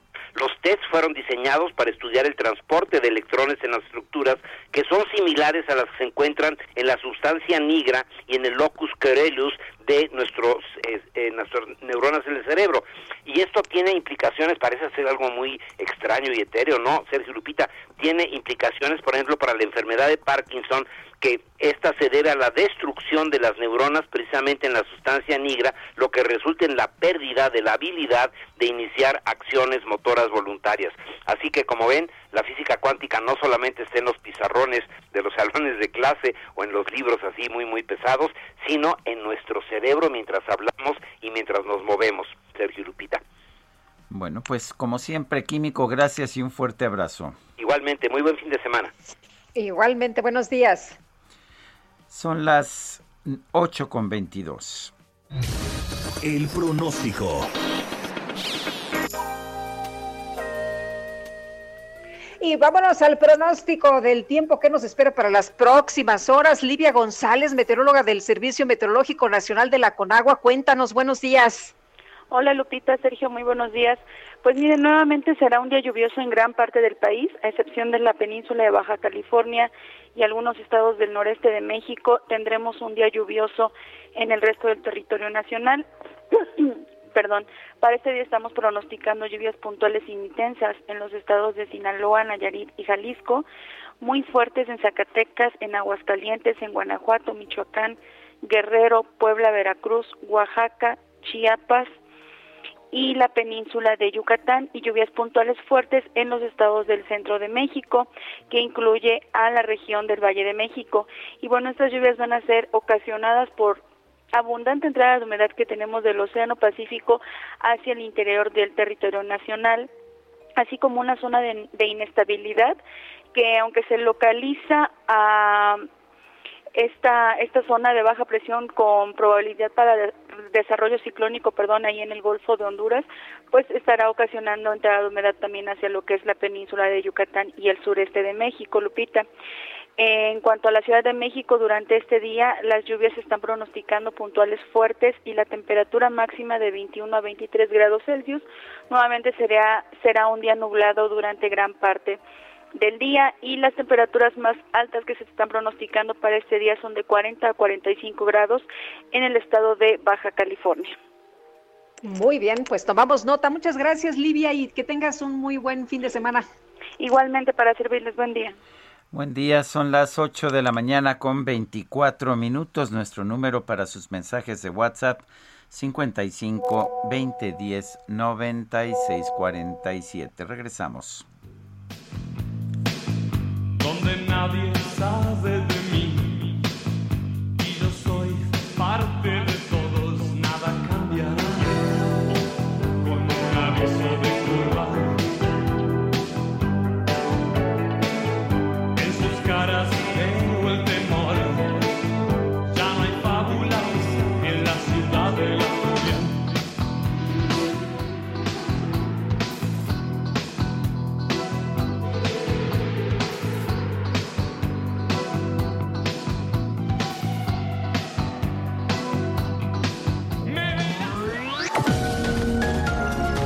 Sergio Sarmiento y Lupita Juárez quieren conocer tu opinión, tus comentarios o simplemente envía un saludo para ser más cálida esta mañana. Envía tus mensajes al WhatsApp 5520 109647.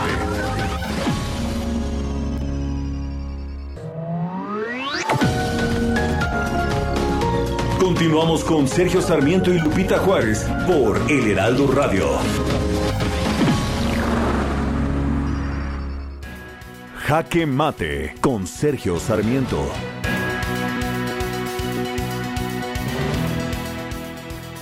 Si vemos las cifras, nos vamos a quedar asombrados. Un país como Canadá tiene el 23% de su población nacida en el extranjero. En Estados Unidos, eh, la población que nació fuera de la Unión Americana es de 12%. En México estamos hablando solamente de 0.5%.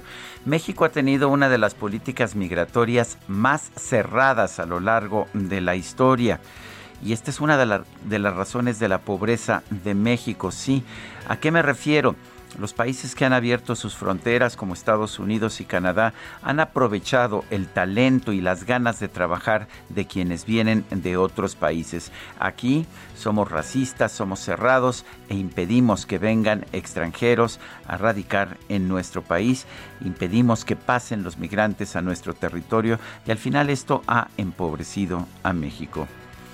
Eh, yo puedo entender las circunstancias, puedo entender el temor de la gente a quienes no nacieron en el país y sin embargo estos miedos son irracionales. Me parece que ha llegado el momento de que tengamos una nueva ley migratoria, que abramos las puertas de manera ordenada, por supuesto, a quienes vienen de otros países y quieren trabajar honestamente en nuestro país. Permitamos que lleguen a México como en el pasado permitimos que vinieran los refugiados españoles o los libaneses o los refugiados judíos de la Segunda Guerra Mundial o, como eh, o que vinieran los guatemaltecos y los salvadoreños que querían llegar a nuestro país para trabajar en, en- en nuestros campos. Me parece que si les abrimos las puertas de una manera ordenada, que si damos visas de trabajo, Al final México será un país más próspero, pero un país más digno también. No hay nada peor que ver estas escenas en que agentes de la Guardia Nacional y de Migración golpean a los migrantes para que no puedan entrar a nuestro país. Esto me parece que no es aceptable en un país como el nuestro que se dice humanista. Yo soy Sergio Sarmiento y lo invito a reflexionar.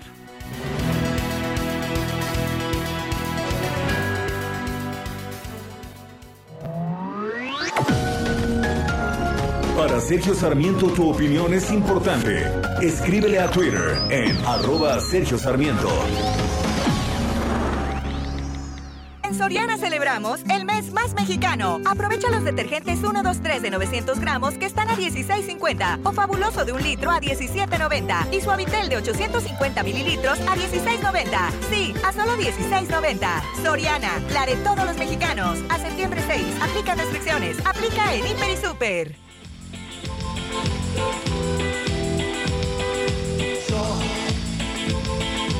camminare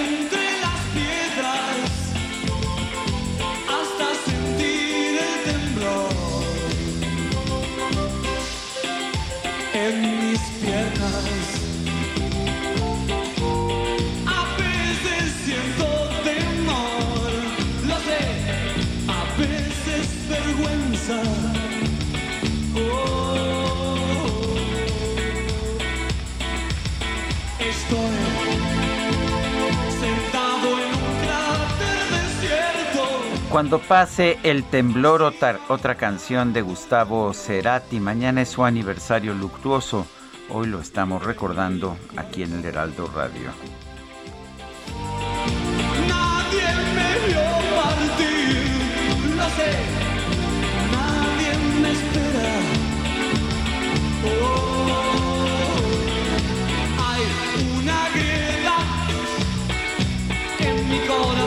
Tenemos mensajes de nuestro público. Guadalupe, adelante. Es que le estaba dando chance a nuestros amigos para cantar esta parte. Te gusta, Oye, ¿verdad? sí. Oye, fíjate que nos mandan saludos desde Tampico y nos hacen una confesión. Ahí te va. Buen día, Sergio Lupita. Mi jefe me obligó a escuchar esta estación porque pasaría publicidad de la empresa en la que trabajo. Desde ese día no los he dejado de oír. Me encanta su programa y me encantan ustedes. Un saludo desde Tampico. Pues qué bueno que lo hace por puritito goce, por puritito gusto. que esa es la mejor razón para escuchar a Guadalupe Juárez y a Sergio Sarmiento. Nos dice otra persona, eh, buenos días Sergio y Lupita, con el gusto siempre de escucharlos. ¿Podrán apoyarme para felicitar a mi esposa María Celia Díaz Hernández, que hoy cumple años y festejará trabajando?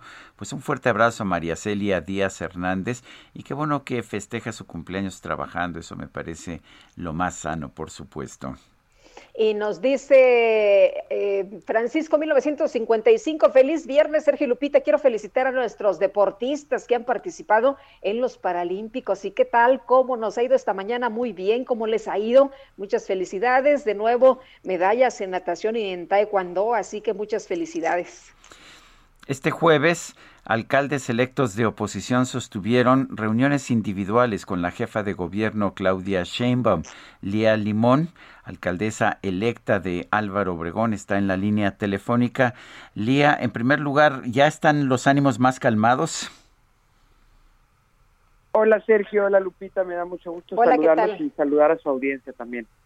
Este, bueno, pues mira, las reuniones, eh, la reunión que yo sostuve ayer fue una reunión cordial, fue una reunión de diálogo eh, y fue una reunión para construir, porque todos tenemos que dar pasos hacia allá, ¿no? Tenemos que dar pasos hacia ello y este, yo sí estoy convencida de que la radicalización y la polarización pues no, no beneficia a nadie, no beneficia a los ciudadanos ni, ni a la ciudad.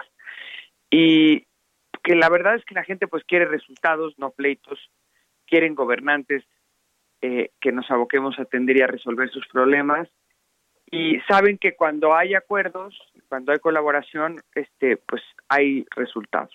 Entonces, ese fue el tono de la reunión, ese fue el tono del espacio que tuve eh, para dialogar con la jefa de gobierno y que agradezco.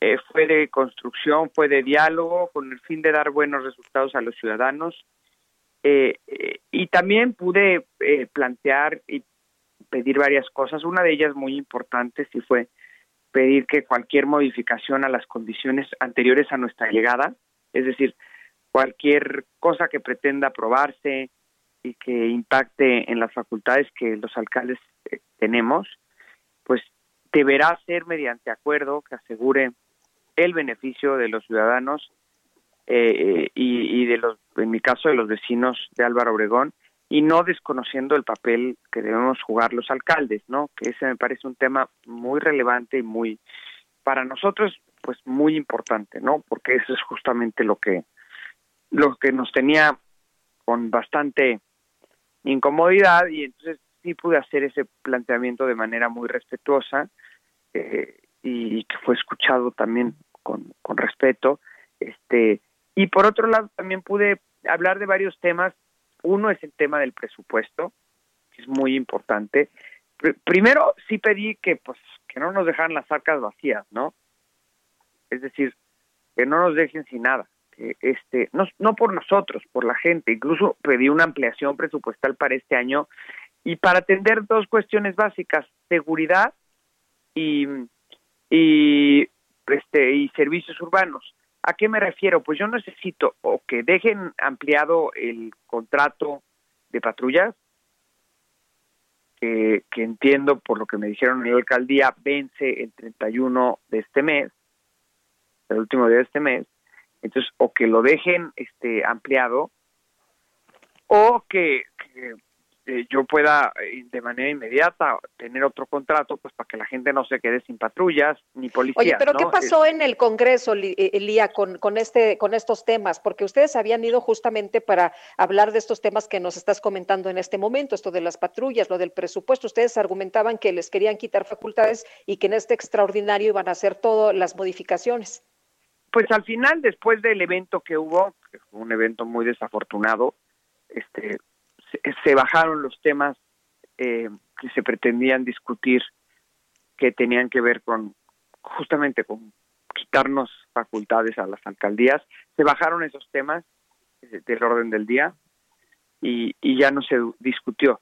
Sin embargo, esto que estoy tratando de explicar es otro tema, es decir, el tema de que cuando nosotros lleguemos a la alcaldía, pues no lleguemos sin, sin nada, ¿no? Que lleguemos con recursos que dejen ahí o con la ampliación de los contratos para poder contar con patrullas y con policías hasta que concluya el año y que la gente no se quede sin patrullas y sin policías por parte de la alcaldía.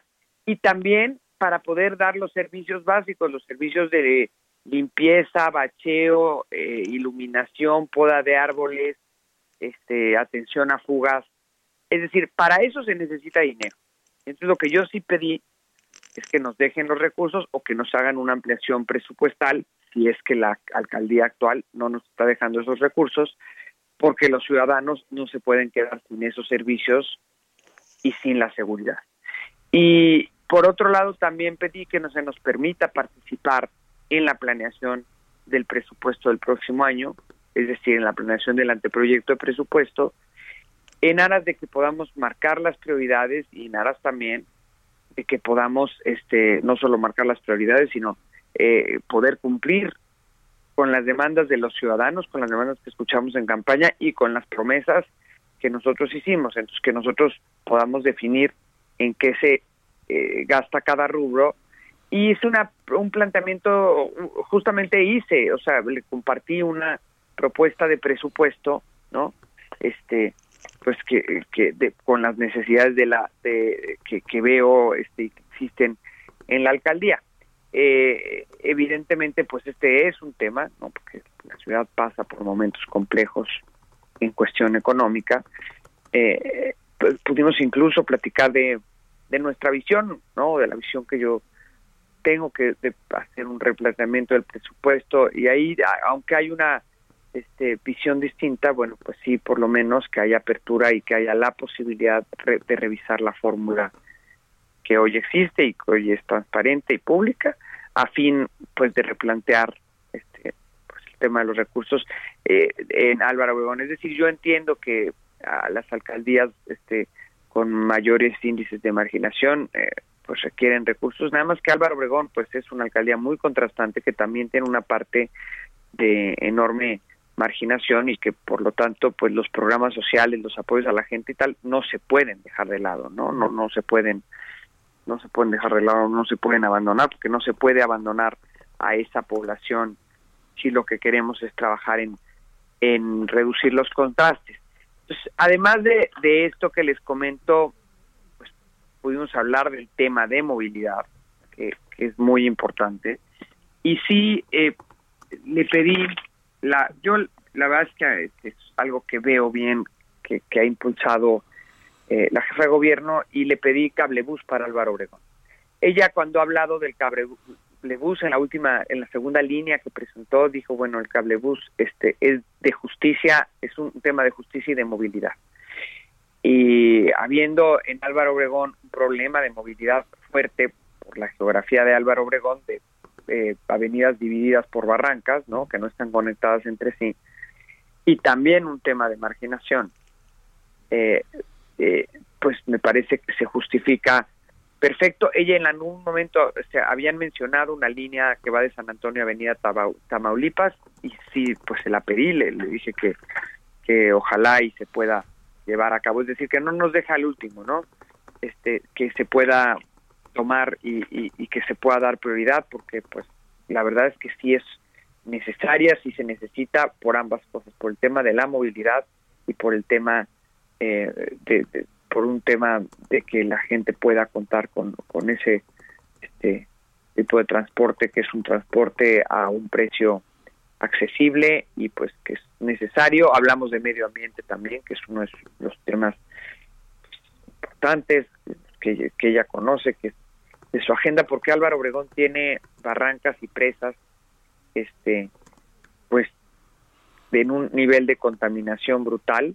Y es un tema que en, le- en ley le toca al gobierno federal y al de la ciudad, Bueno, pero donde yo sí estoy convencida que la gente no puede seguir viviendo a la orilla de las presas y de las barrancas en las condiciones que vive. Es decir, pudimos hablar de los distintos temas, del agua, por supuesto, también entramos a hablar del tema del agua, de la coordinación necesaria eh, y fundamental que tiene que haber en todos estos temas y en el tema de seguridad y que hay disposición de haberla. Es decir, fue una reunión eh, productiva y fue una reunión pues donde pudimos eh, hablar a- digo, de, de estos temas y de la que espero se siga avanzando. La reunión estuvo bien, ojalá este sea el tono los próximos tres años de nuestra relación y ojalá sean atendidas las peticiones que hicimos y pues eh, falta ver el trabajo hacia adelante, pero yo hago votos porque porque sea en este tono eh, eh, respetuoso de cordialidad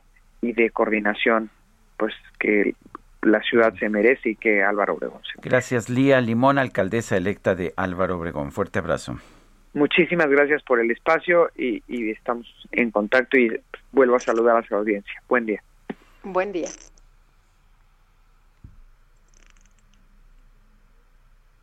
Soriana celebramos el mes más mexicano. Aprovecha el arroz precisísimo de 900 gramos a 16.90 o el frijol pinto precisísimo de 900 gramos a 29.50 y negro a 21.50.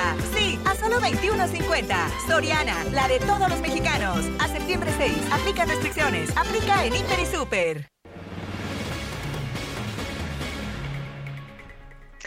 Bueno, hace unos días la jefa de gobierno de la Ciudad de México, Claudia Sheinbaum, pidió a los restauranteros apegarse al ordenamiento establecido acerca del uso de las eh, banquetas que están pues ahí en afuera de sus negocios. Y Antonio Taracena Oliveras es accionista, director del restaurante Porter y también de las carnicerías Pardo. Antonio, gracias por tomar nuestra llamada, por platicar con nosotros esta mañana. Buenos días.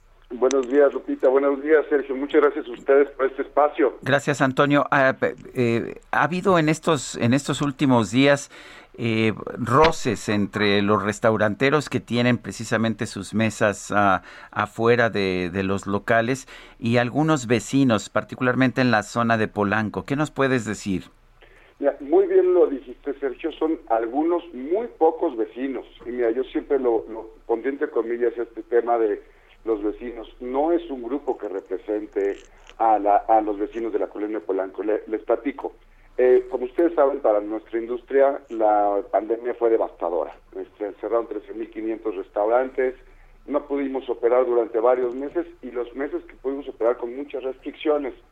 Y la jefatura de gobierno junto con la Canirac sacaron este programa que fue para nosotros una bendición, el de Ciudad al Aire Libre, porque nos permitió, uno, sacar a la gente del restaurante para que estuviera al aire libre, y dos, utilizar un espacio que antes era de un coche. Entonces pusimos nuestras mesas en la calle, lo cual a la gran mayoría de los vecinos, que es nuestra principal clientela, les encanta.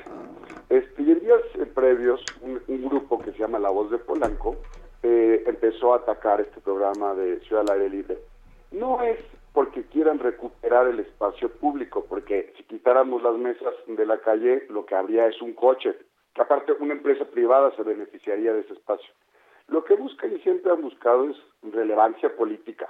O sea, hace tres años lo que lo que nos criticaban era los el color de los toldos y cada cada trienio que cambia que cambian las alcaldías buscan algún tema en el cual nos puedan atacar para tener un, un asiento en la mesa en la alcaldía, ¿no? Ahorita también una cosa que está pidiendo este grupúsculo es que se reabra a la circulación de coches la calle de Virgilio. Y, y, y fíjense el sinsentido y la gran contradicción. Argumentan que están buscando espacio para el peatón y piden que una calle que se volvió peatonal se abra al, al flujo de los coches. Y es con lo que hemos tenido que lidiar muchos años los restauranteros de Polanco con este grupo que nos ataca todo el tiempo, nada más para tener una relevancia política, porque no defienden ningún interés vecinal. Yo soy vecino de la zona, mi familia es vecina de la zona, nunca nos han buscado para pedir nuestra opinión, nunca hemos votado por ellos. No es una representación popular este, este grupo y hay que dejarlo muy, muy en claro. Yo les quiero comentar cómo es que beneficia a, a los trabajadores de los restaurantes estas mesas en la calle porque el impacto es enorme. Primero que nada son las mesas que primero se llenan, las que más rotación tienen, son las mesas que más venden. Y es la industria restaurantera, los restaurantes, uno de los muy pocos negocios donde un incremento en las ventas se traduce inmediatamente en un incremento en el ingreso del trabajador, porque la mayoría de su compensación es variable, las propinas. Y es un efecto cascada. Si un restaurante un día vende más, el mesero tiene una mayor propina, reparte a la cajera, a la, a la gente de limpieza, a los garroteros, a la barra. Entonces, el que nos quiten estas mesas, lo cual es posible que logre este pequeño grupúsculo, implicaría que, uno, perdiéramos ese, ese ingreso. Dos, que tuviéramos que regresar al comensal, a la parte de adentro del restaurante, donde es más propenso al contagio, donde tendrían que estar más juntos. Eso nunca lo piensa este grupo cuando nos ataca con el tema de, de las mesas en la calle. Y sería un gran paso atrás eh, que nos quiten este espacio de, de, de mesas, porque entonces de regreso a los coches y de regreso a la gente asignada dentro de un restaurante. Antonio, el programa que aplicó el gobierno de la Ciudad de México, que, que promovió la propia Claudia Sheinbaum, ¿cuánto tiempo dura? ¿Va? ¿Es indefinido o tiene una duración específica? Mira, tiene, tiene una duración específica y siempre nos lo han hecho saber así, pero no nos han dicho cuál es la fecha de término de este programa. Eh, nosotros estamos abocando para que fuera mínimo hasta, hasta que acabara el sexenio de la actual jefa de gobierno. Y, ojalá y quedara permanente. Como por qué quitar un espacio, por qué regresarle un espacio un coche en una zona donde la gente va a convivir y estar, y estar en la calle. Pero no tenemos clara la, la fecha de terminación. Lo que ahorita está logrando este pequeño grupúsculo, como siempre, es una reacción de la alcaldía a que regresen con nosotros y nos empiecen a cambiar las reglas previamente establecidas. Eh, Antonio, ¿ustedes han tenido contacto con la jefa de gobierno? ¿La jefa de gobierno sabe de esta situación eh, por la que ustedes eh, eh, atraviesan en estos momentos y lo que ustedes están planteando aquí en este espacio? Sí, bueno, la candidata tiene contacto constante con la jefa de gobierno, pero yo en, la en lo personal he estado con la jefa de gobierno para hablar los temas que se vienen, en específico en la zona donde yo tengo los restaurantes, que es Polanquito, que yo fui unos años el presidente de los restauranteros de la zona y me recibió la jefa de gobierno para hablar todos los temas de ahí de manera muy atenta, lo cual a mí me sorprendió este el tiempo que me dedicó para ello y sí le hice saber cómo sufrimos con este grupo de la voz de Polanco que nos tiene hace hace una- un ejercicio de choque cada trienio para buscar un lugar en la mesa en la alcaldía. Es un pretexto tras otro. Si en realidad fuera buscar que se abriera espacio para los peatones, si en realidad fuera defender al vecino, no sería que cada trienio busquen un nuevo pretexto. Ha llegado al extremo del color de los toldos. Llega al extremo del mix de productos que vendemos. La, la voz de Polanco dice, se vuelven cantinas al aire libre, ¿no? Ese es uno de sus grandes argumentos. Y, y lo dicen porque si un comensal, después de comer, se, se toma un digestivo en la mesa y ya no hay comida, y pasa cualquiera de ellos, siempre van con sus cámaras, eso quiere decir que esa persona ahí solo fue a tomar y entonces eso se volvió una, eh, una, canti- una cantina al aire libre. Y es ataque tras ataque. Lo hacen con nosotros los restauranteros porque ahí han encontrado eco. Eso es lo que les da relevancia. Nunca lo han hecho contra los sitios de taxis, que si quitan un espacio en la calle. Nunca lo hacen contra los ambulantes, porque ahí no han encontrado eco. Ahí esa narrativa la pierden, porque es contra los trabajadores y no contra los empresarios, según ellos nosotros, rapaces, ¿no? Muy bien. Pues eh, Antonio, muchas gracias por conversar con nosotros esta mañana. Muy buenos días. Muchas gracias a ustedes. En Soriana celebramos el mes más mexicano. Lleva 30 piezas de huevo precisísimo más cornflakes de 500 gramos, los dos por 90 pesos. O paquete de salchicha de pavo Jumbo Food de 500 gramos a 39.90. Soriana, la de todos los mexicanos. A septiembre 6, aplican restricciones. Aplica en Hiper y Super. Efectivos de la Secretaría de Seguridad Ciudadana ejecutaron cuatro órdenes de cateo en el mismo número de inmuebles en las alcaldías de Tlalpan y Coyoacán. Esto fue resultado de los trabajos de investigación de gabinete y de campo tras la identificación de una célula delictiva dedicada a la oferta de placas de circulación de la Ciudad de México y otras entidades del país. Estas placas se ofrecían a través de redes sociales, principalmente Facebook. Según las investigaciones, los integrantes de dicho grupo delictivo tenían un taller donde fabricaban estas placas de circulación, estas placas así como ta- tarjetas de circulación y licencias. Vamos a una pausa y regresamos.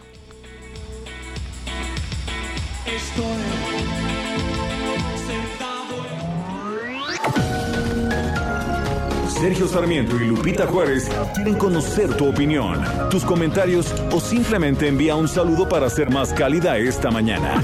Envía tus mensajes al WhatsApp 5520 109647.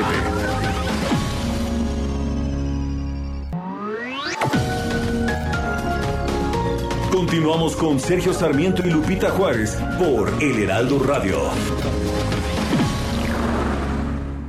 Seguro que todos tenemos un proyecto que por una u otra cosa hemos dejado pendiente, a veces por el tiempo, por los niños, porque luego. Pero si ya te decidiste a dar el primer paso y quieres hacerlo realidad, cuentas con un crédito personal Citibanamex. Desde el principio está genial, porque no te cobran comisión por apertura y además tú escoges el plazo que más te convenga y pagas en mensualidades fijas. ¿Qué esperas? Cumple esa meta con un crédito personal Citibanamex. Pídelo hoy en cualquier sucursal. Consulta requisitos y CAT en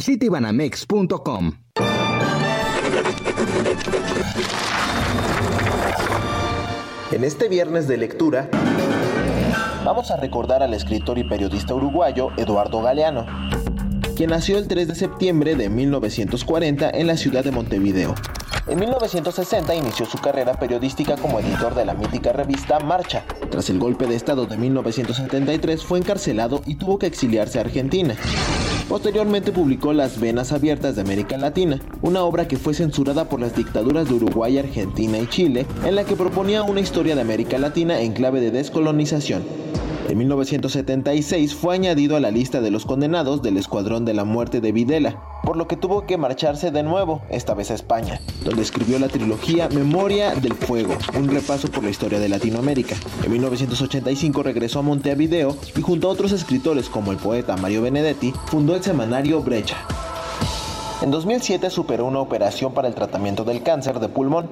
Sin embargo, perdió la batalla contra esta enfermedad en el año 2015. Y nada tenía de malo, nada tenía de raro que se me hubiera roto el corazón de tanto usarlo. Eduardo Galeano, el libro de los abrazos.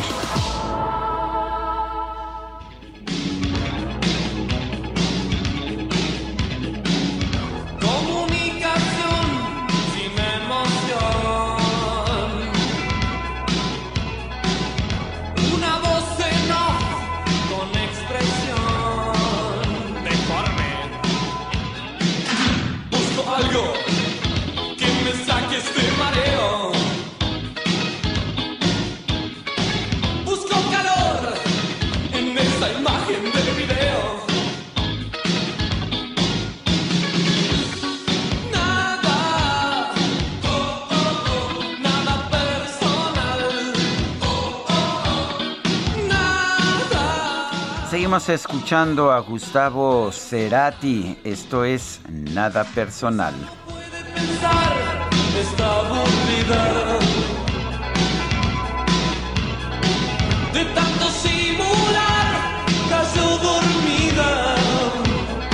Mensajes, por supuesto, la gestión de Scherer como consejero jurídico es reprobatoria. Como ejemplo, un consejero no se puede permitir o no puede permitir que en un decreto se incluya como disposición normativa la creación de dos millones de empleos. Así, sin más, pervertir el derecho para complacer al jefe, no puede otorgarle el título de hermano, pero no de consejero, puede otorgarle el título de hermano, pero no de consejero jurídico, es lo que dice MG. Bueno, de hecho, el presidente sí puede escoger a su propio consejero jurídico, tiene y lo puede hacer con absolutamente, con total libertad. El consejero podrá ser bueno, podrá ser malo, pero sí lo puede elegir absolutamente con libertad. Dice otra persona, sugiero que los 1.300 millones de pesos que se gastarán en la consulta de revocación, 1.300, yo escuché que el presupuesto eran 4.000 millones de pesos, pero en fin, que es mejor que se utilicen en medicamentos para los niños con cáncer. Eso sí me parece correcto. Creo que hay cosas más importantes que hacer que llevar a cabo un referéndum de cualquier tipo. Pero en fin, vamos a vamos a otros temas, vamos a un resumen de la información más importante cuando son las 9 de la mañana con 40 minutos. Desde Palacio Nacional, el presidente López Obrador denunció que detrás de los amparos para promover la vacunación contra el COVID-19 en niños y adolescentes podría haber intereses económicos. Hay estados en donde se están presentando más amparos. Ya lo estoy viendo como una acción concertada. Se echan a andar campañas porque se está concentrando básicamente en cuatro estados. Ayer precisamente pedí que se investigara cómo se están haciendo estas promociones, porque también es un asunto de intereses. Imagínense el negocio para las farmacéuticas. Es legítimo pues que todos quieran vender y promover de que a los recién nacidos pues hay que vacunarlos. Entonces no se puede ir en contra de la ciencia solo por el lucro. Solo que la ciencia sí está recomendando la vacunación de menores de edad, en este momento mayores de 12 años. Y por otro lado, el presidente y la jefa de gobierno de la Ciudad de México, Claudia Sheinbaum, encabezaron el arranque de la colecta anual de la Cruz Roja Mexicana. Por unanimidad, el Pleno del Senado aprobó distintas reformas a la Ley General de Salud que prohíben el uso de animales en pruebas de productos y artículos cosméticos.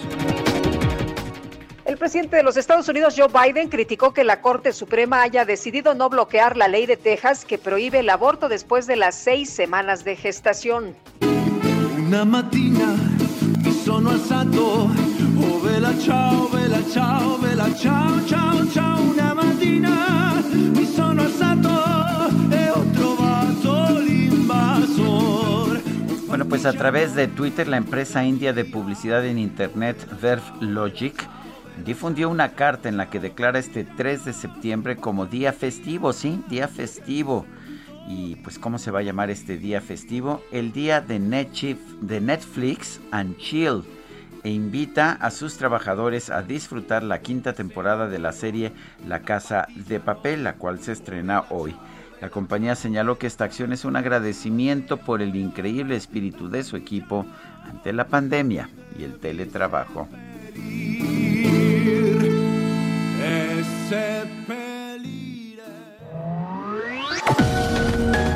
Para Lupita Juárez, tu opinión es importante. Escríbele a Twitter en arroba Lupita Juárez H.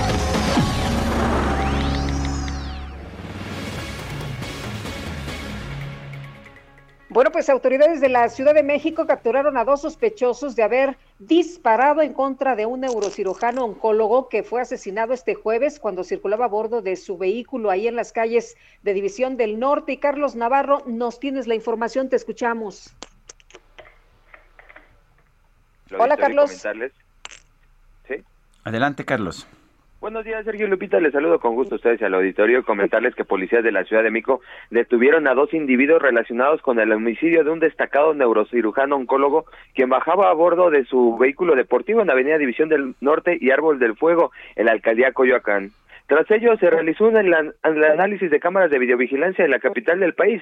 Es que, de acuerdo con los primeros reportes y a través del video replay, se pudo saber que los posibles responsables viajaban a bordo de una motocicleta de pista color blanco con rojo, por lo que dieron seguimiento. La unidad, a través de un cerco virtual, fue ubicada en la calle Hidalgo y cerrada de calle Hidalgo, en Santa Úrsula, Cuapa, donde un equipo de trabajo se aproximó y notó dos sujetos que se encontraban en el sitio, quienes al notar la presencia policial abandonaron la unidad e intentaron alejarse. Les dieron alcance y le realizaron una revisión preventiva donde les hallaron 25 dosis de aparente droga.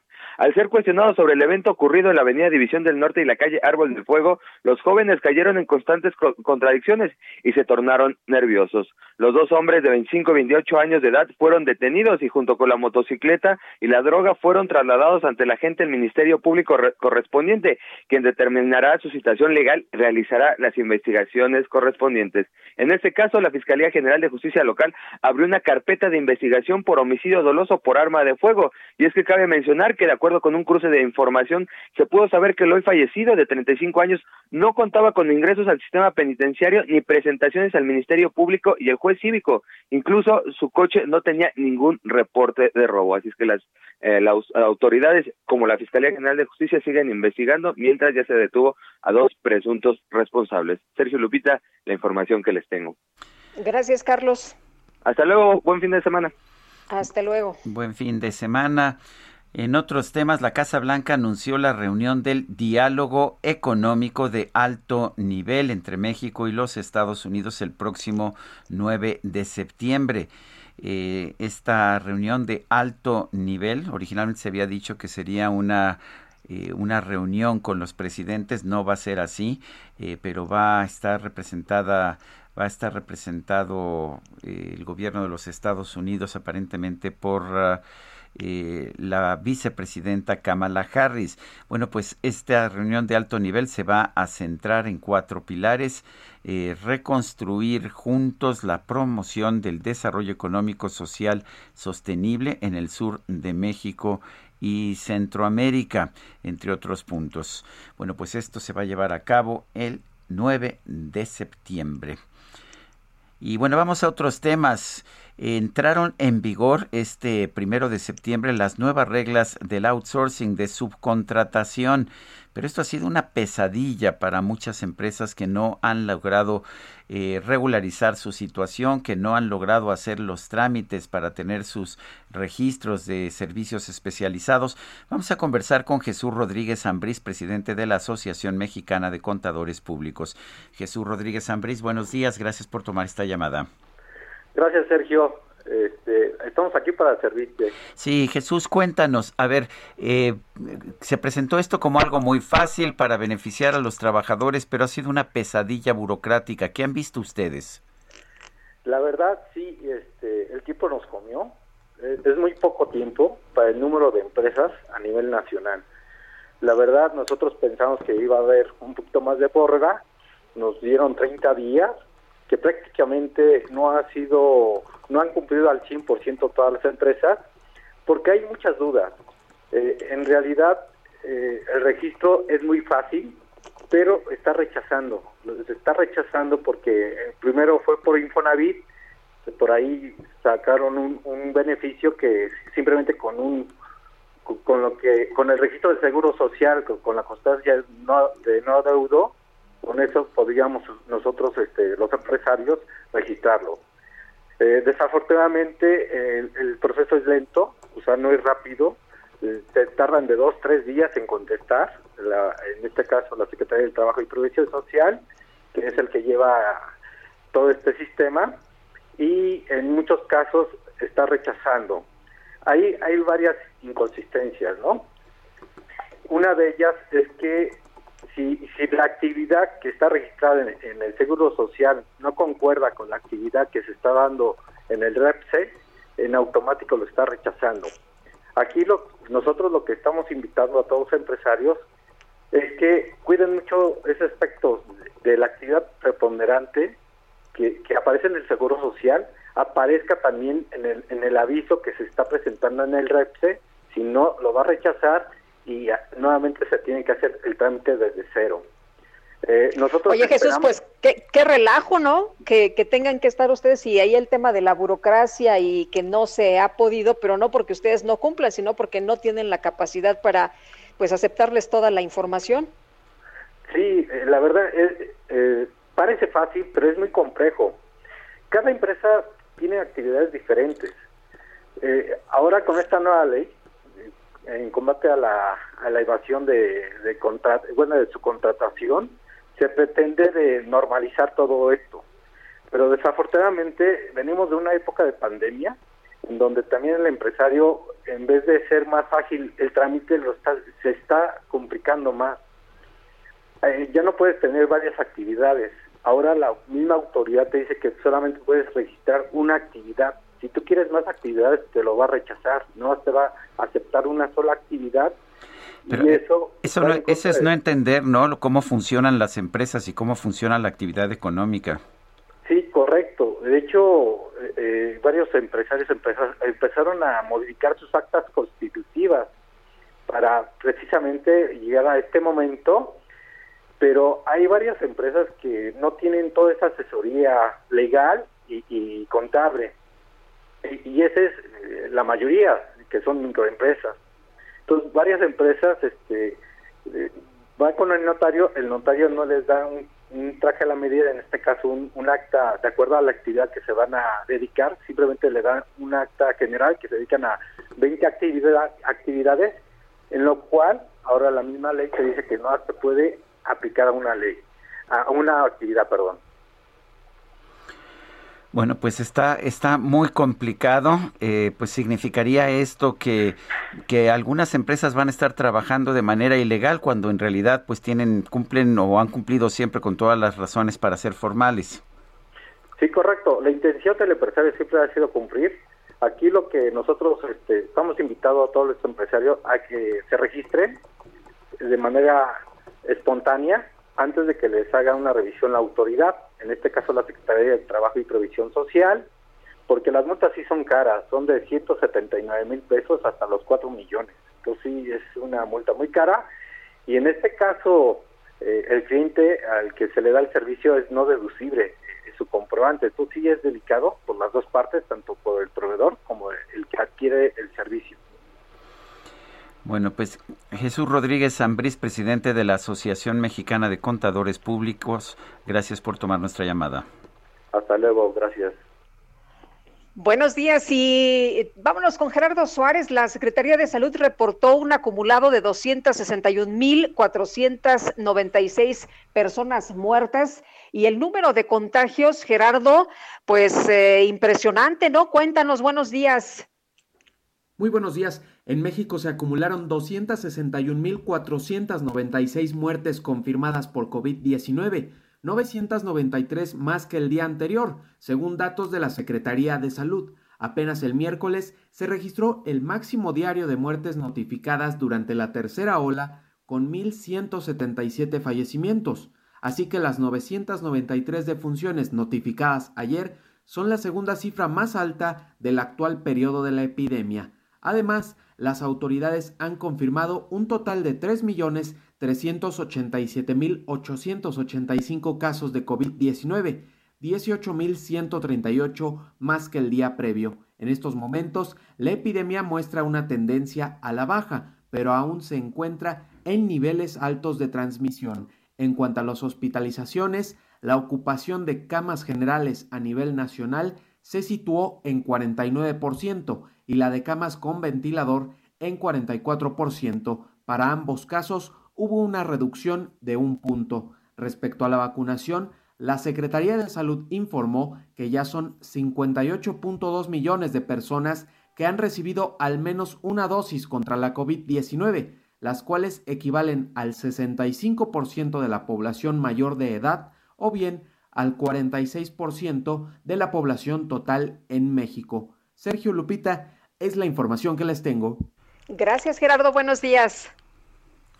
Bueno, ya tres días del regreso a clases se reportó el primer caso positivo de COVID-19 en una secundaria de Guadalajara. Mayeli Mariscal nos tiene el reporte. Adelante, Mayeli. Hola, ¿qué tal? Muy buenos días. Buenos días también a todo el auditorio.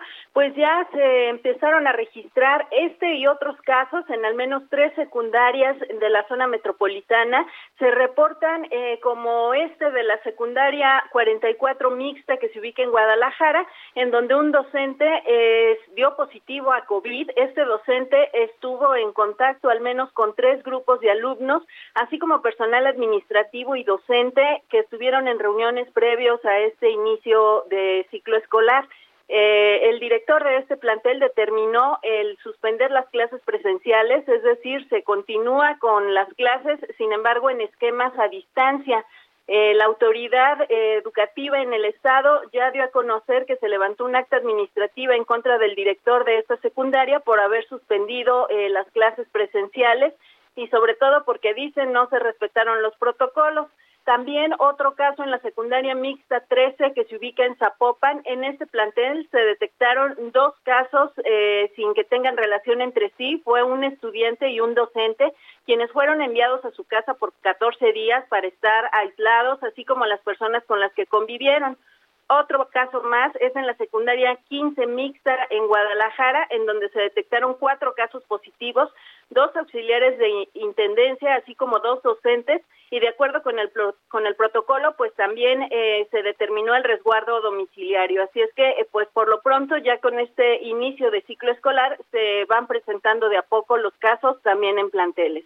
Esa es la información. Mayeli, muchas gracias. Excelente día para todos. Y de Guadalajara nos vamos a Coahuila. Fíjense que 12 menores de edad se ampararon para vacunarse contra el COVID-19. Y Alejandro Montenegro, cuéntanos qué tal.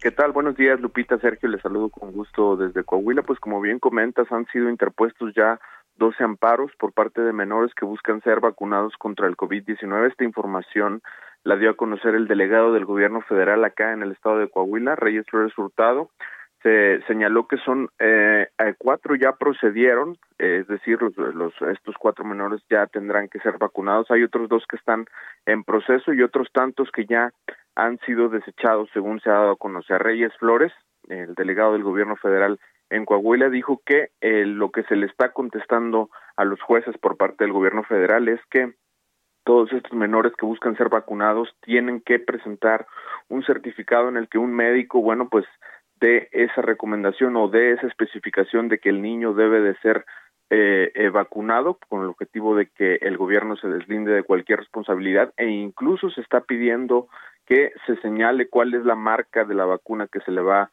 a poner al menor. Y bueno pues posteriormente también el delegado dijo que toda esta vacunación para personas menores de edad pues va a se, se va a sujetar a la disponibilidad de vacunas que hay en ese momento debido a que todos los lotes pues tienen eh, están marcados para ciertos grupos de edad y no están contemplados hasta el momento para menores de edad. Entonces todo va a estar eh, a como vayan llegando las diferentes lotes de vacunas a Coahuila. Es la información desde el estado. Gracias Alejandro. Muy buenos días. Buen día. Y el gobierno de Colima confirmó el primer contagio de COVID-19 en una escuela pública. Marta de la Torre, adelante. Hola, ¿qué tal Sergio Lupita? Buenos días. Efectivamente, el secretario de Educación de la entidad, Jaime Flores Merló, dijo, eh, dio a conocer el primer caso ya confirmado de COVID-19. Este se registró en un colegio particular en el municipio de Villa de Álvarez, en la zona conurbada de Colima Villa de Álvarez. El funcionario indicó que este contagio, pues bueno, no pudo tener su origen en la escuela debido a que transcurrieron apenas unos días de regreso a clases. De hecho, en el, el segundo día, el martes se detectaron los primeros tres casos sospechosos, posteriormente se dio a conocer un cuarto, el, el, de este colegio, y de estos cuatro casos informales, que bueno, el primero confirmado es el del colegio, y hay otro caso sospechoso que fue descartado esto en una escuela pública, y quedan dos casos pendientes más.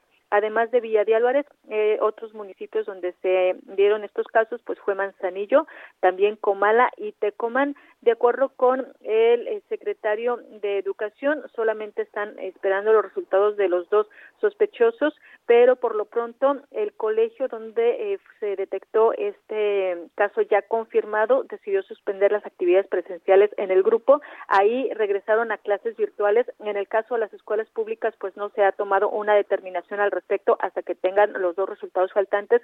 Sin embargo, por el protocolo, pues también no se contempla que se suspendan las clases en, en toda la escuela, sino eh, eh, se toleraría solamente en el caso de la misma aula, pero estas eh, se estará confirmando posteriormente, como les dije, una vez que se tengan ya los resultados de los dos eh, casos que se confirman, que se eh, faltan por confirmar o por descartar. Es la información. Bueno, pues gracias Marta de la Torre. Gracias, buen día. Son las nueve con veinticuatro, con veintitrés, nueve con veintitrés.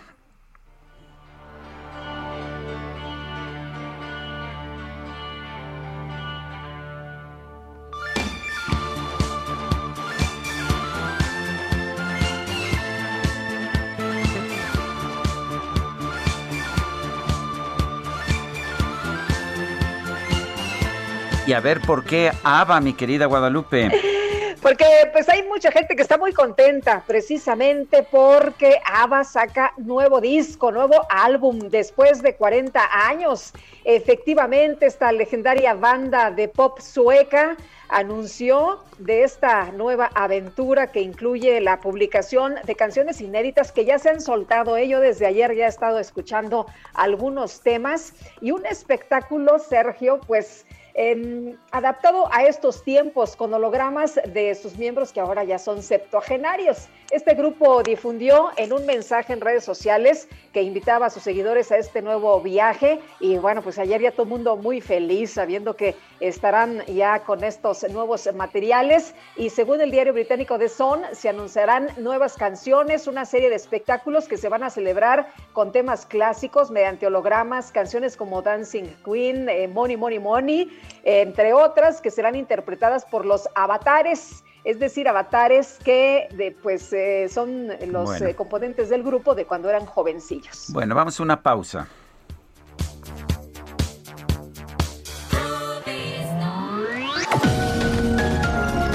Sergio Sarmiento y Lupita Juárez quieren conocer tu opinión, tus comentarios o simplemente envía un saludo para ser más cálida esta mañana.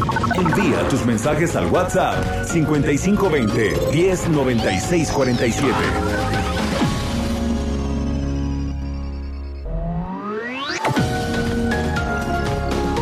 Continuamos con Sergio Sarmiento y Lupita Juárez por El Heraldo Radio.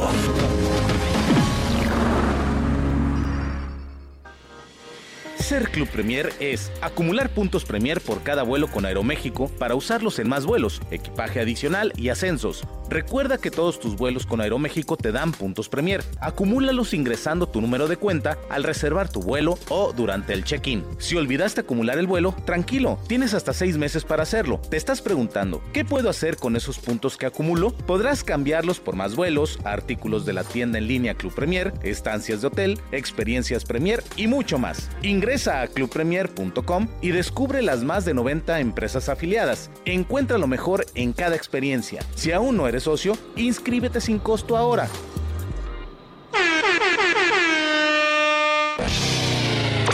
La micro deportiva. Let's go.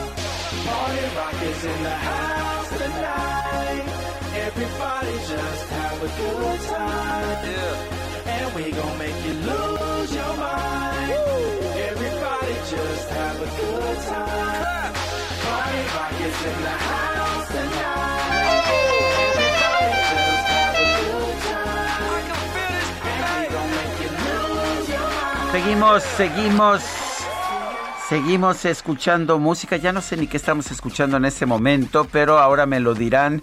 Eh, por lo pronto ya veo venir esta micro deportiva. Y bueno, pues viene cargada de música como siempre. Julio Romero, buenos días, adelante. Muchas gracias, Sergio Lupita, amigos del auditorio. Qué placer saludarles. Llegamos a la otra orilla, lo logramos. Por fin es viernes. Y arrancamos con muy buena información porque la delegación mexicana cosechó más medallas allá en los Paralímpicos, un total de cuatro preseas durante la madrugada de este, de este viernes. Por lo pronto cayó la séptima medalla de oro. Juan Diego García en el Taekwondo logró la medalla de oro, la séptima para nuestro país. También Diego López y Jesús Hernández en la natación hicieron el 2-3 para conquistar la medalla de plata y la de bronce en los 200 metros libres, esto en la natación. Rebeca Valenzuela y Leonardo de Jesús habían entregado las medallas 16 y 17, ya son un total de 21 que tiene la delegación en estos juegos que se desarrollan allá en Japón. Eh, Valenzuela, eh, Rebeca Valenzuela ganó el bronce en el lanzamiento de bala con una distancia de 13 metros y 72 centímetros. Por su parte, Leonardo, Leonardo de Jesús Pérez, entregó el bronce en la pista en los 100 metros categoría T52, pues así las cosas con la delegación ya 21 preseas en Japón. Mientras tanto, sufrido triunfo de la selección mexicana al arrancar las eliminatorias de la CONCACAF rumbo al Mundial de Qatar la noche de este jueves en la cancha del Estadio Azteca sin público. Vencieron dos por uno a su similar de Jamaica. Alexis Vega y Henry Martín a los minutos 50 y 89 de manera respectiva le dieron este sufrido triunfo al tricolor. Shamar Nicholson al 65 había empatado a uno para el equipo de Jamaica. Por lo pronto, Gerardo Martino, director técnico del tricolor, sabe que lo mejor del juego pues fue el resultado, ya que hubo varios errores, pero ningún jugador está condicionado a su convocatoria por estos errores.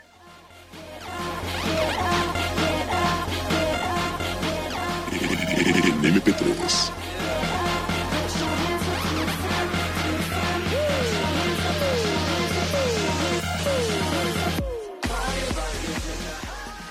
Bueno, con todo el optimismo, con todo el deseo de hacer una muy buena eliminatoria. Este, no, yo no puedo leer el futuro, simplemente me guío por el estado de forma de los jugadores y por la confianza que, te, que tenemos en ellos, individual y colectivamente, así que tenemos el deseo y las ganas de hacer una, una muy buena eliminatoria. Sorry for El siguiente duelo del equipo será el domingo visitando a Costa Rica. En los demás resultados, aquí en la CONCACAF, Canadá empató uno con Honduras, Panamá 0 por 0 con Costa Rica, mismo resultado entre El Salvador y Estados Unidos 0 por 0.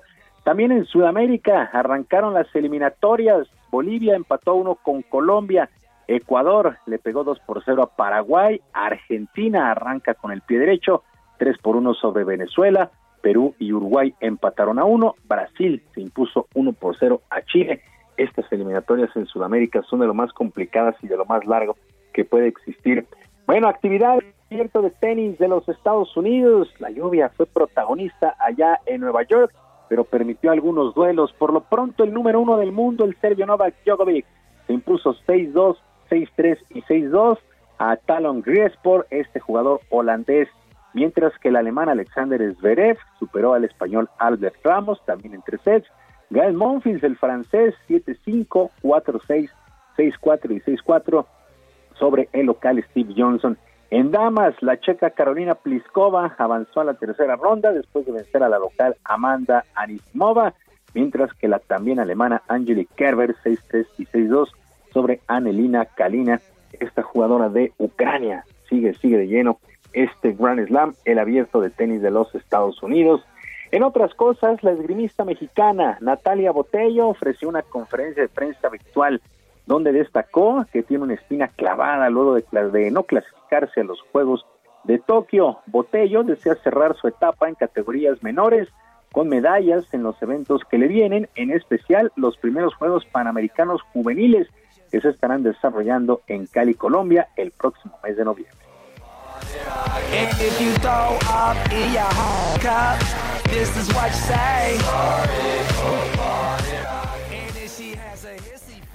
Saben, tenemos los Juegos Panamericanos en Colombia, y los tengo que ganar. O sea, de verdad, con todo mi corazón, ya he traído mucha plata ya, ya ocupo un oro y digo, ¿sabes qué? Pues, o sea, si quiero hacer algo, tengo que prepararme, pero lamentablemente están cancelando competencias, no sale el recurso que yo, o sea, por recursos, pues, como dicen, no buscas hasta por debajo de las piedras. Yo necesito, eh, pues, ya como un boom otra vez en mi carrera deportiva.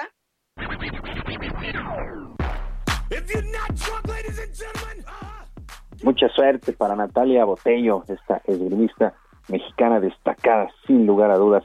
Mientras tanto, en otra información, es sí, muy lamentable, la boxeadora mexicana Janet Zacarías Zapata falleció este jueves en Montreal, Canadá, debido a los golpes que sufrió el pasado sábado en su pelea ante la local Melly Pierre Hall. Zacarías, de apenas 18 años y originaria de Aguascalientes, sufrió un knockout en el cuarto episodio cuando su rival le lanzó una buena combinación de golpes. Luego de la intervención del referee, cayó a la lona donde empezó a convulsionar y fue llevada de urgencia al hospital donde fue atendida, pero ya no pudo recuperarse del coma inducido al que fue sometido, así es que descanse en paz. Janet Zacarías Zapata, una desgracia por donde quiera que se le vea, apenas 18 años, dos años y medio en el profesionalismo, en fin, eh, pues se tendrán que venir las investigaciones correspondientes con el promotor, con el representante, en fin, pues esto, esto pasa en el mundo del boxeo. Descansa en paz, Janet Zacarías Zapata. Sergio Lupita, amigos del auditorio, la información deportiva este viernes, que es un extraordinario fin de semana. Yo les recuerdo nuestras vías de comunicación en Twitter. Estoy en arroba jromerohb, en arroba jromerohb, además de nuestro canal de YouTube, Barrio Deportivo, Barrio Deportivo en YouTube, todos los días a las 5 de la tarde con mucha diversión y la mejor información en Barrio Deportivo. Yo como siempre les envío un abrazo a la distancia. Pues muchas gracias, Julio Romero. Buen fin de semana para todos. Son las 9 de la mañana con, con 38 minutos.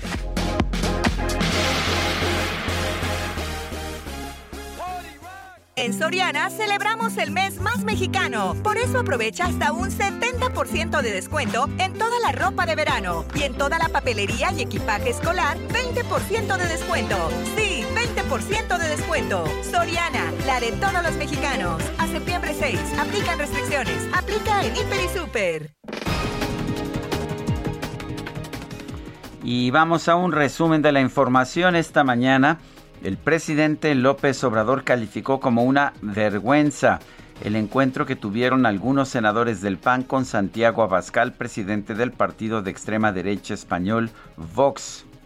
Como lo de ayer, de que vienen los de Vox de, de España y este, hay un besamano allá en el Senado. Una vergüenza. Llegan todos los senadores, o no todos, pero creo que 16 al besamano a este grupo que es equivalente al yunque, ultra conservadores.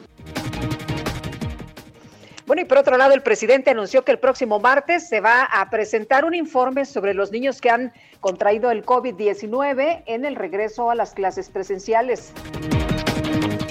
La jefa de gobierno de la Ciudad de México, Claudia Sheinbaum, anunció que la Feria Internacional del Libro del Zócalo Capitalino sí se va a llevar a cabo y será del 8 al 18 de octubre. Este jueves el talibán en Afganistán anunció que ya se prepara para formar un nuevo gobierno en ese país, mientras que decenas de mujeres salieron a las calles para exigir que se respete su derecho al trabajo. Le llaman el comandante de la primera división, Cristiano Ronaldo,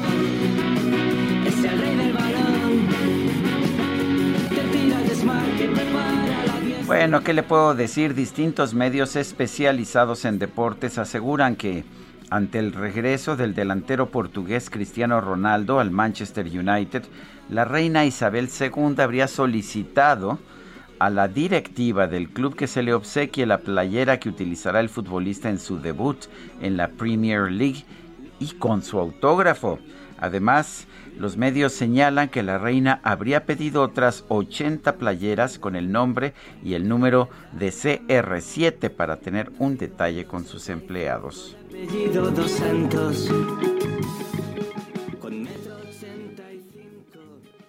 En Soriana celebramos el mes más mexicano. Por eso aprovecha que en sueros hidrolit de 625 mililitros llevas 2 por 30 pesos. O Pedialit de 500 mililitros, 3 por 45 pesos. Y Alka-Seltzer con 12 lleva 2 por 55 pesos. Soriana, la de todos los mexicanos. A septiembre 6, aplica restricciones. Aplica en Hiper y Super. Bueno, resulta que tenemos un libro, un libro bajo el sello de Editorial Planeta y nos presentan, Sergio, una ciudad que ya no existe. Son fotografías inéditas, pero Carlos Villasana es autor y divulgador de la historia de la Ciudad de México y le agradecemos que platique con nosotros de este libro. ¿Qué tal, Carlos? Muchas gracias. Buen día. Hola, muy buen día. Muchas gracias a ustedes, a Sergio. Gracias, Lupita. Gracias, ¿Cómo Carlos. están? Carlos, estoy, estoy realmente pues atraído por tu, por tu libro. Realmente estas fotos me remontan en algunos casos a la ciudad en la que crecí y en otros casos a una ciudad previa a la que yo conocí. Eh, cuéntanos del trabajo para montar esta, pues esta colección de fotografías. Fíjate, nace del coleccionismo, de, de esta actividad de ir los fines de semana a los tianguis, buscar en las cajitas las fotos, ¿no? Fotos que, que me llamen la atención. De esas salió esta selección que he estado recopilando a lo largo de varios años. Y pues de ahí nace de los tianguis, de las personas que venden, de la gente que tira sus cosas, ¿no? Y que llegan a caer a esos lugares que tanto nos gusta ir, ir a la cháchara. Pues de ahí nace, de ahí fui, fue seleccionando estas imágenes hasta que llegó esta oportunidad de hacer este este sueño convertido en realidad en este libro de esta ciudad y sus transformaciones. Eh, Carlos, cuéntanos, es en una reunión en la que te dicen, a ver, tú eres un gran coleccionista, ¿por qué no vamos haciendo algo? Que, que es una tarea pues realmente titánica, ¿no? Por el número de fotografías, ¿cómo fue este proceso de seleccionar? Ah, Exactamente fue así como lo describes, Lupita. Fíjate que en una reunión que tuvimos precisamente en la FIL de Guadalajara se me invitó. Yo había trabajado previamente con Planeta en la ciudad oculta de Héctor de Mauleón, este, con imágenes, y ahí me dijeron, oye, ¿qué crees? Ya nos enteramos que tienes, aparte de tu colección grande, unas, unas fotos excepcionales de, de la vida cotidiana, muy personales y que se necesita dar a conocer. Incluso me dijeron el nombre del libro, ahí me dijeron, se llama La ciudad que ya no existe y ya va a salir con nosotros, con nosotros, ¿no? Te vamos a mandar una persona, una investigadora iconográfica, pues porque yo no podía ser juez y parte, para que de ahí a golpe de vista seleccionara de cientos de miles de imágenes, este 100 para el libro, que es lo que ustedes tienen. Y, y después veo, eh, pues veo que muchos, muchas grandes casas señoriales que, que teníamos, que han desaparecido. Me acuerdo mucho también de, de, de la colección de la Ciudad de los Palacios de Guillermo eh, Tovari de Teresa, que, que, pues, que nos mostraba... Sí, un referente que nos mostraba también, pues todos est- to- toda esta ciudad que hemos permitido que se destruya, pues a veces para para dejar lotes baldíos con estacionamientos y cosas de ese tipo, es impresionante, ¿no? Totalmente, y bueno, de eso se trata. Aquí te puedes encontrar en este libro de distintas maneras, de la ciudad de nuestros abuelos, nuestros padres, familiares de nosotros mismos, de los eventos, pero como un toque menos frío, no nada más del edificio, del inmueble, sino que se ve cómo está interactuando las personas con la ciudad, con su entorno. E- Eso es lo que hace, yo creo que este este trabajo es estas fotografías distintas a lo que estamos acostumbrados a ver en otros libros. Eh, Carlos, eh, decías hace un momento la vida cotidiana y ves de pronto los niños jugando o algunas mujeres con sus vestidos, eh, los señores con sus sombreros, en fin, es eh, maravillosa la, la, la imagen que nos presentas. Ay, sí, y además son de fotógrafos desconocidos. Casi siempre tenemos como esta referencia de los grandes fotógrafos, Nacho López, Héctor Refia, que los admiro, pero también hay un trabajo increíble de personas que nunca conocimos y que también tenían a lo mejor todo para ser grandes fotógrafos y nunca se enteraron, ¿no? Ahí están estas fotos en las cuales la composición, es decir, la luz, este, este los, los personajes, el encuadre y todo, que era muy complicado en ese entonces tomar fotos, pues tienen este acercamiento a la fotografía de otra manera. En este libro lo encuentras. Eh, cuando, cuando visito ciudades como, no sé, como París o como Londres o como Viena, me doy cuenta que se ha preservado el, el, patrimonio inmobiliario, las grandes casas, a veces se remodelan completamente por dentro, pero se preservan, se preservan las fachadas, se preservan las casas. Eh, ¿Qué hemos hecho mal en ese sentido? Pues yo creo que nos faltó un poquito este amar a nuestra ciudad y cómo la íbamos a amar si no la conocíamos. Y yo creo que en eso es donde entra la fotografía, ¿no? Y la crónica para decirnos hablarnos acerca de la importancia de los monumentos, de los inmuebles, el contexto histórico de, de, de, cada cosa para poder nosotros entenderlo y preservarlo. Yo creo que labores así, las que hacemos, los que hacemos crónica, de ahí radica esta importancia de, de enseñarle a la gente este cómo cuidar los monumentos, pero únicamente enseñándole lo que todavía queda. Hay muchas cosas que aquí ya no existen, pero todavía tenemos un montonal de cosas que merecen ser preservadas. Pues Carlos, te agradecemos mucho que hayas platicado con nosotros y por supuesto tu libro. No, hombre, al contrario, muchísimas gracias, Sergio, muchísimas gracias, Lupita. Bueno, la verdad es que está hermoso el libro, eh, se llama La ciudad que ya no existe de Carlos Villasana. Y pues es viernes de lectura, vamos a más cuando son las 9.48. En Soriana celebramos el mes más mexicano. Aprovecha que el six pack de cerveza Martens Gold está a 69 pesos o el six pack de cerveza Martens Ultra a 79 pesos. Sí, a solo 79 pesos. Soriana, la de todos los mexicanos. A septiembre 6, aplica restricciones, aplica en Hiper y Super. Letra H con Sergio Sarmiento y Lupita Juárez. Mónica Soto y Casa, ¿y qué nos vas a recomendar ahora? Muy buenos días, Sergio. Muy buenos días, Lupita. Pues fíjese que nos voy a, no les voy a recomendar un libro. Ah, ¿no? ¿Qué nos vas no, a...? No, porque ha llegado septiembre y con él la segunda edición de la FENALEM, que es la Feria Nacional del Libro de Escritoras Mexicanas. Por eso se los voy a recomendar hoy, porque va a haber ahí muchos libros. Va a ser del, 11 al, del 8 al 11 de septiembre de 9 de la mañana, de 11 de la mañana a 9 de la noche, y va a ser virtual a través de la página de escritoras mexicanas, de, su página de Facebook. Va a, haber, va a haber, imagínense, 36 mesas con más de 100 escritoras. Se hablará de poesía, de novela, de cuento, de ensayo, de minificción. También va a haber presentaciones de libros, debates de literatura en la era digital, donde voy a participar yo, por cierto, y periodismo cultural, y también hay cabina para lenguas originarias y literatura infantil juvenil. O sea que viene con todo la, la segunda. A, a ver, eh, Mónica, te estamos per, te estamos perdiendo. Se va y viene el audio. Este, no sé si eh, si puedas ubicarte un poquito diferente a ver si podemos escuchar porque eh, nos faltaron muchos detalles. Claro. Ah, mejor, mucho mejor. Ya me, ya me ando reubicando, sí. Sí. Les comentaba que las transmisiones son de 11 de la mañana a 9 de la noche. Va a haber poesía, novela, cuento, ensayo, minificción y varias mesas de debate, entre ellas una de literatura en la era digital y una de periodismo cultural. Y va a haber también lenguas originarias, literatura infantil y juvenil. Y bueno, esta FENALEM sigue con el objetivo de escritoras mexicanas de visibilizar el trabajo de las mujeres que escribimos en este país. Entonces va a estar padrísimo porque vamos a poder ver un panorama muy amplio acerca de, de la literatura escrita en este momento en nuestro país. Hay también escritoras que viven fuera de México que van a participar y algunas escritoras mexicanas por adopción. Entonces va a estar maravillosa, del 8, del 8 al 11 de septiembre. Del 8 al 11 de septiembre, FENALEM se llama, ¿no?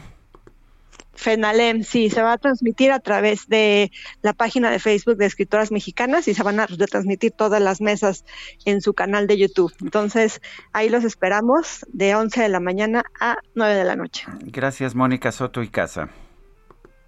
A ustedes que tengan un hermoso fin de semana. Igualmente, buenos días. Bueno, y nos vamos con Israel Lorenzana, que anda en reforma esta mañana. Israel, ¿qué tal? Muy buenos días.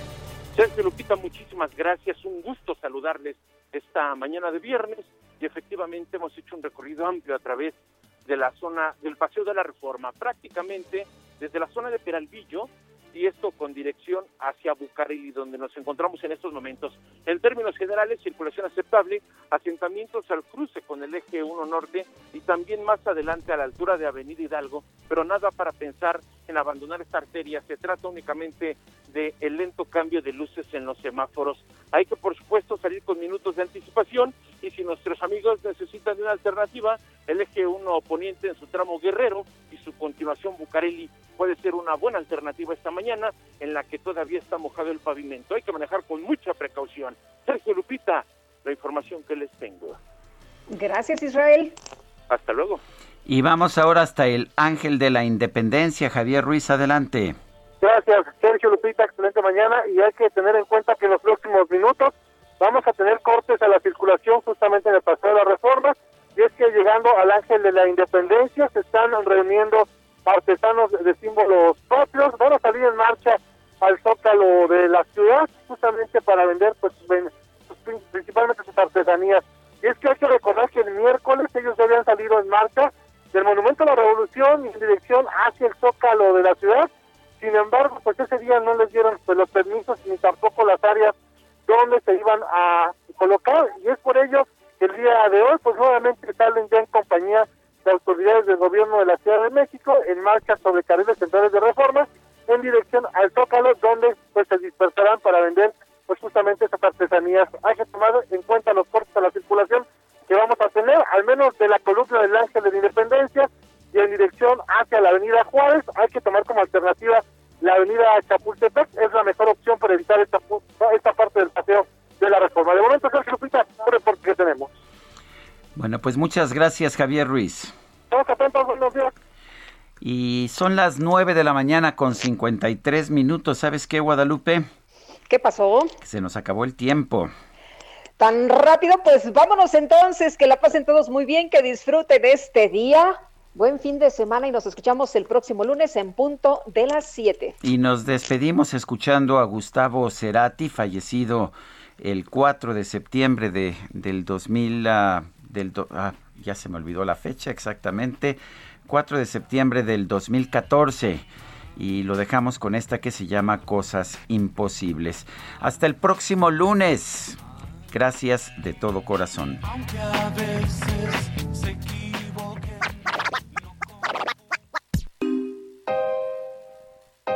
Dale, Sergio. Vamos. 3, 2, 1.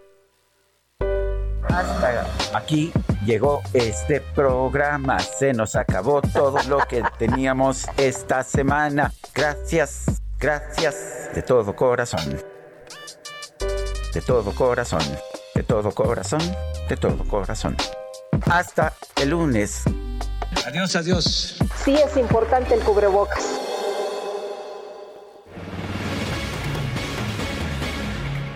Heraldo Media Group presentó Sergio Sarmiento y Lupita Juárez por El Heraldo Radio.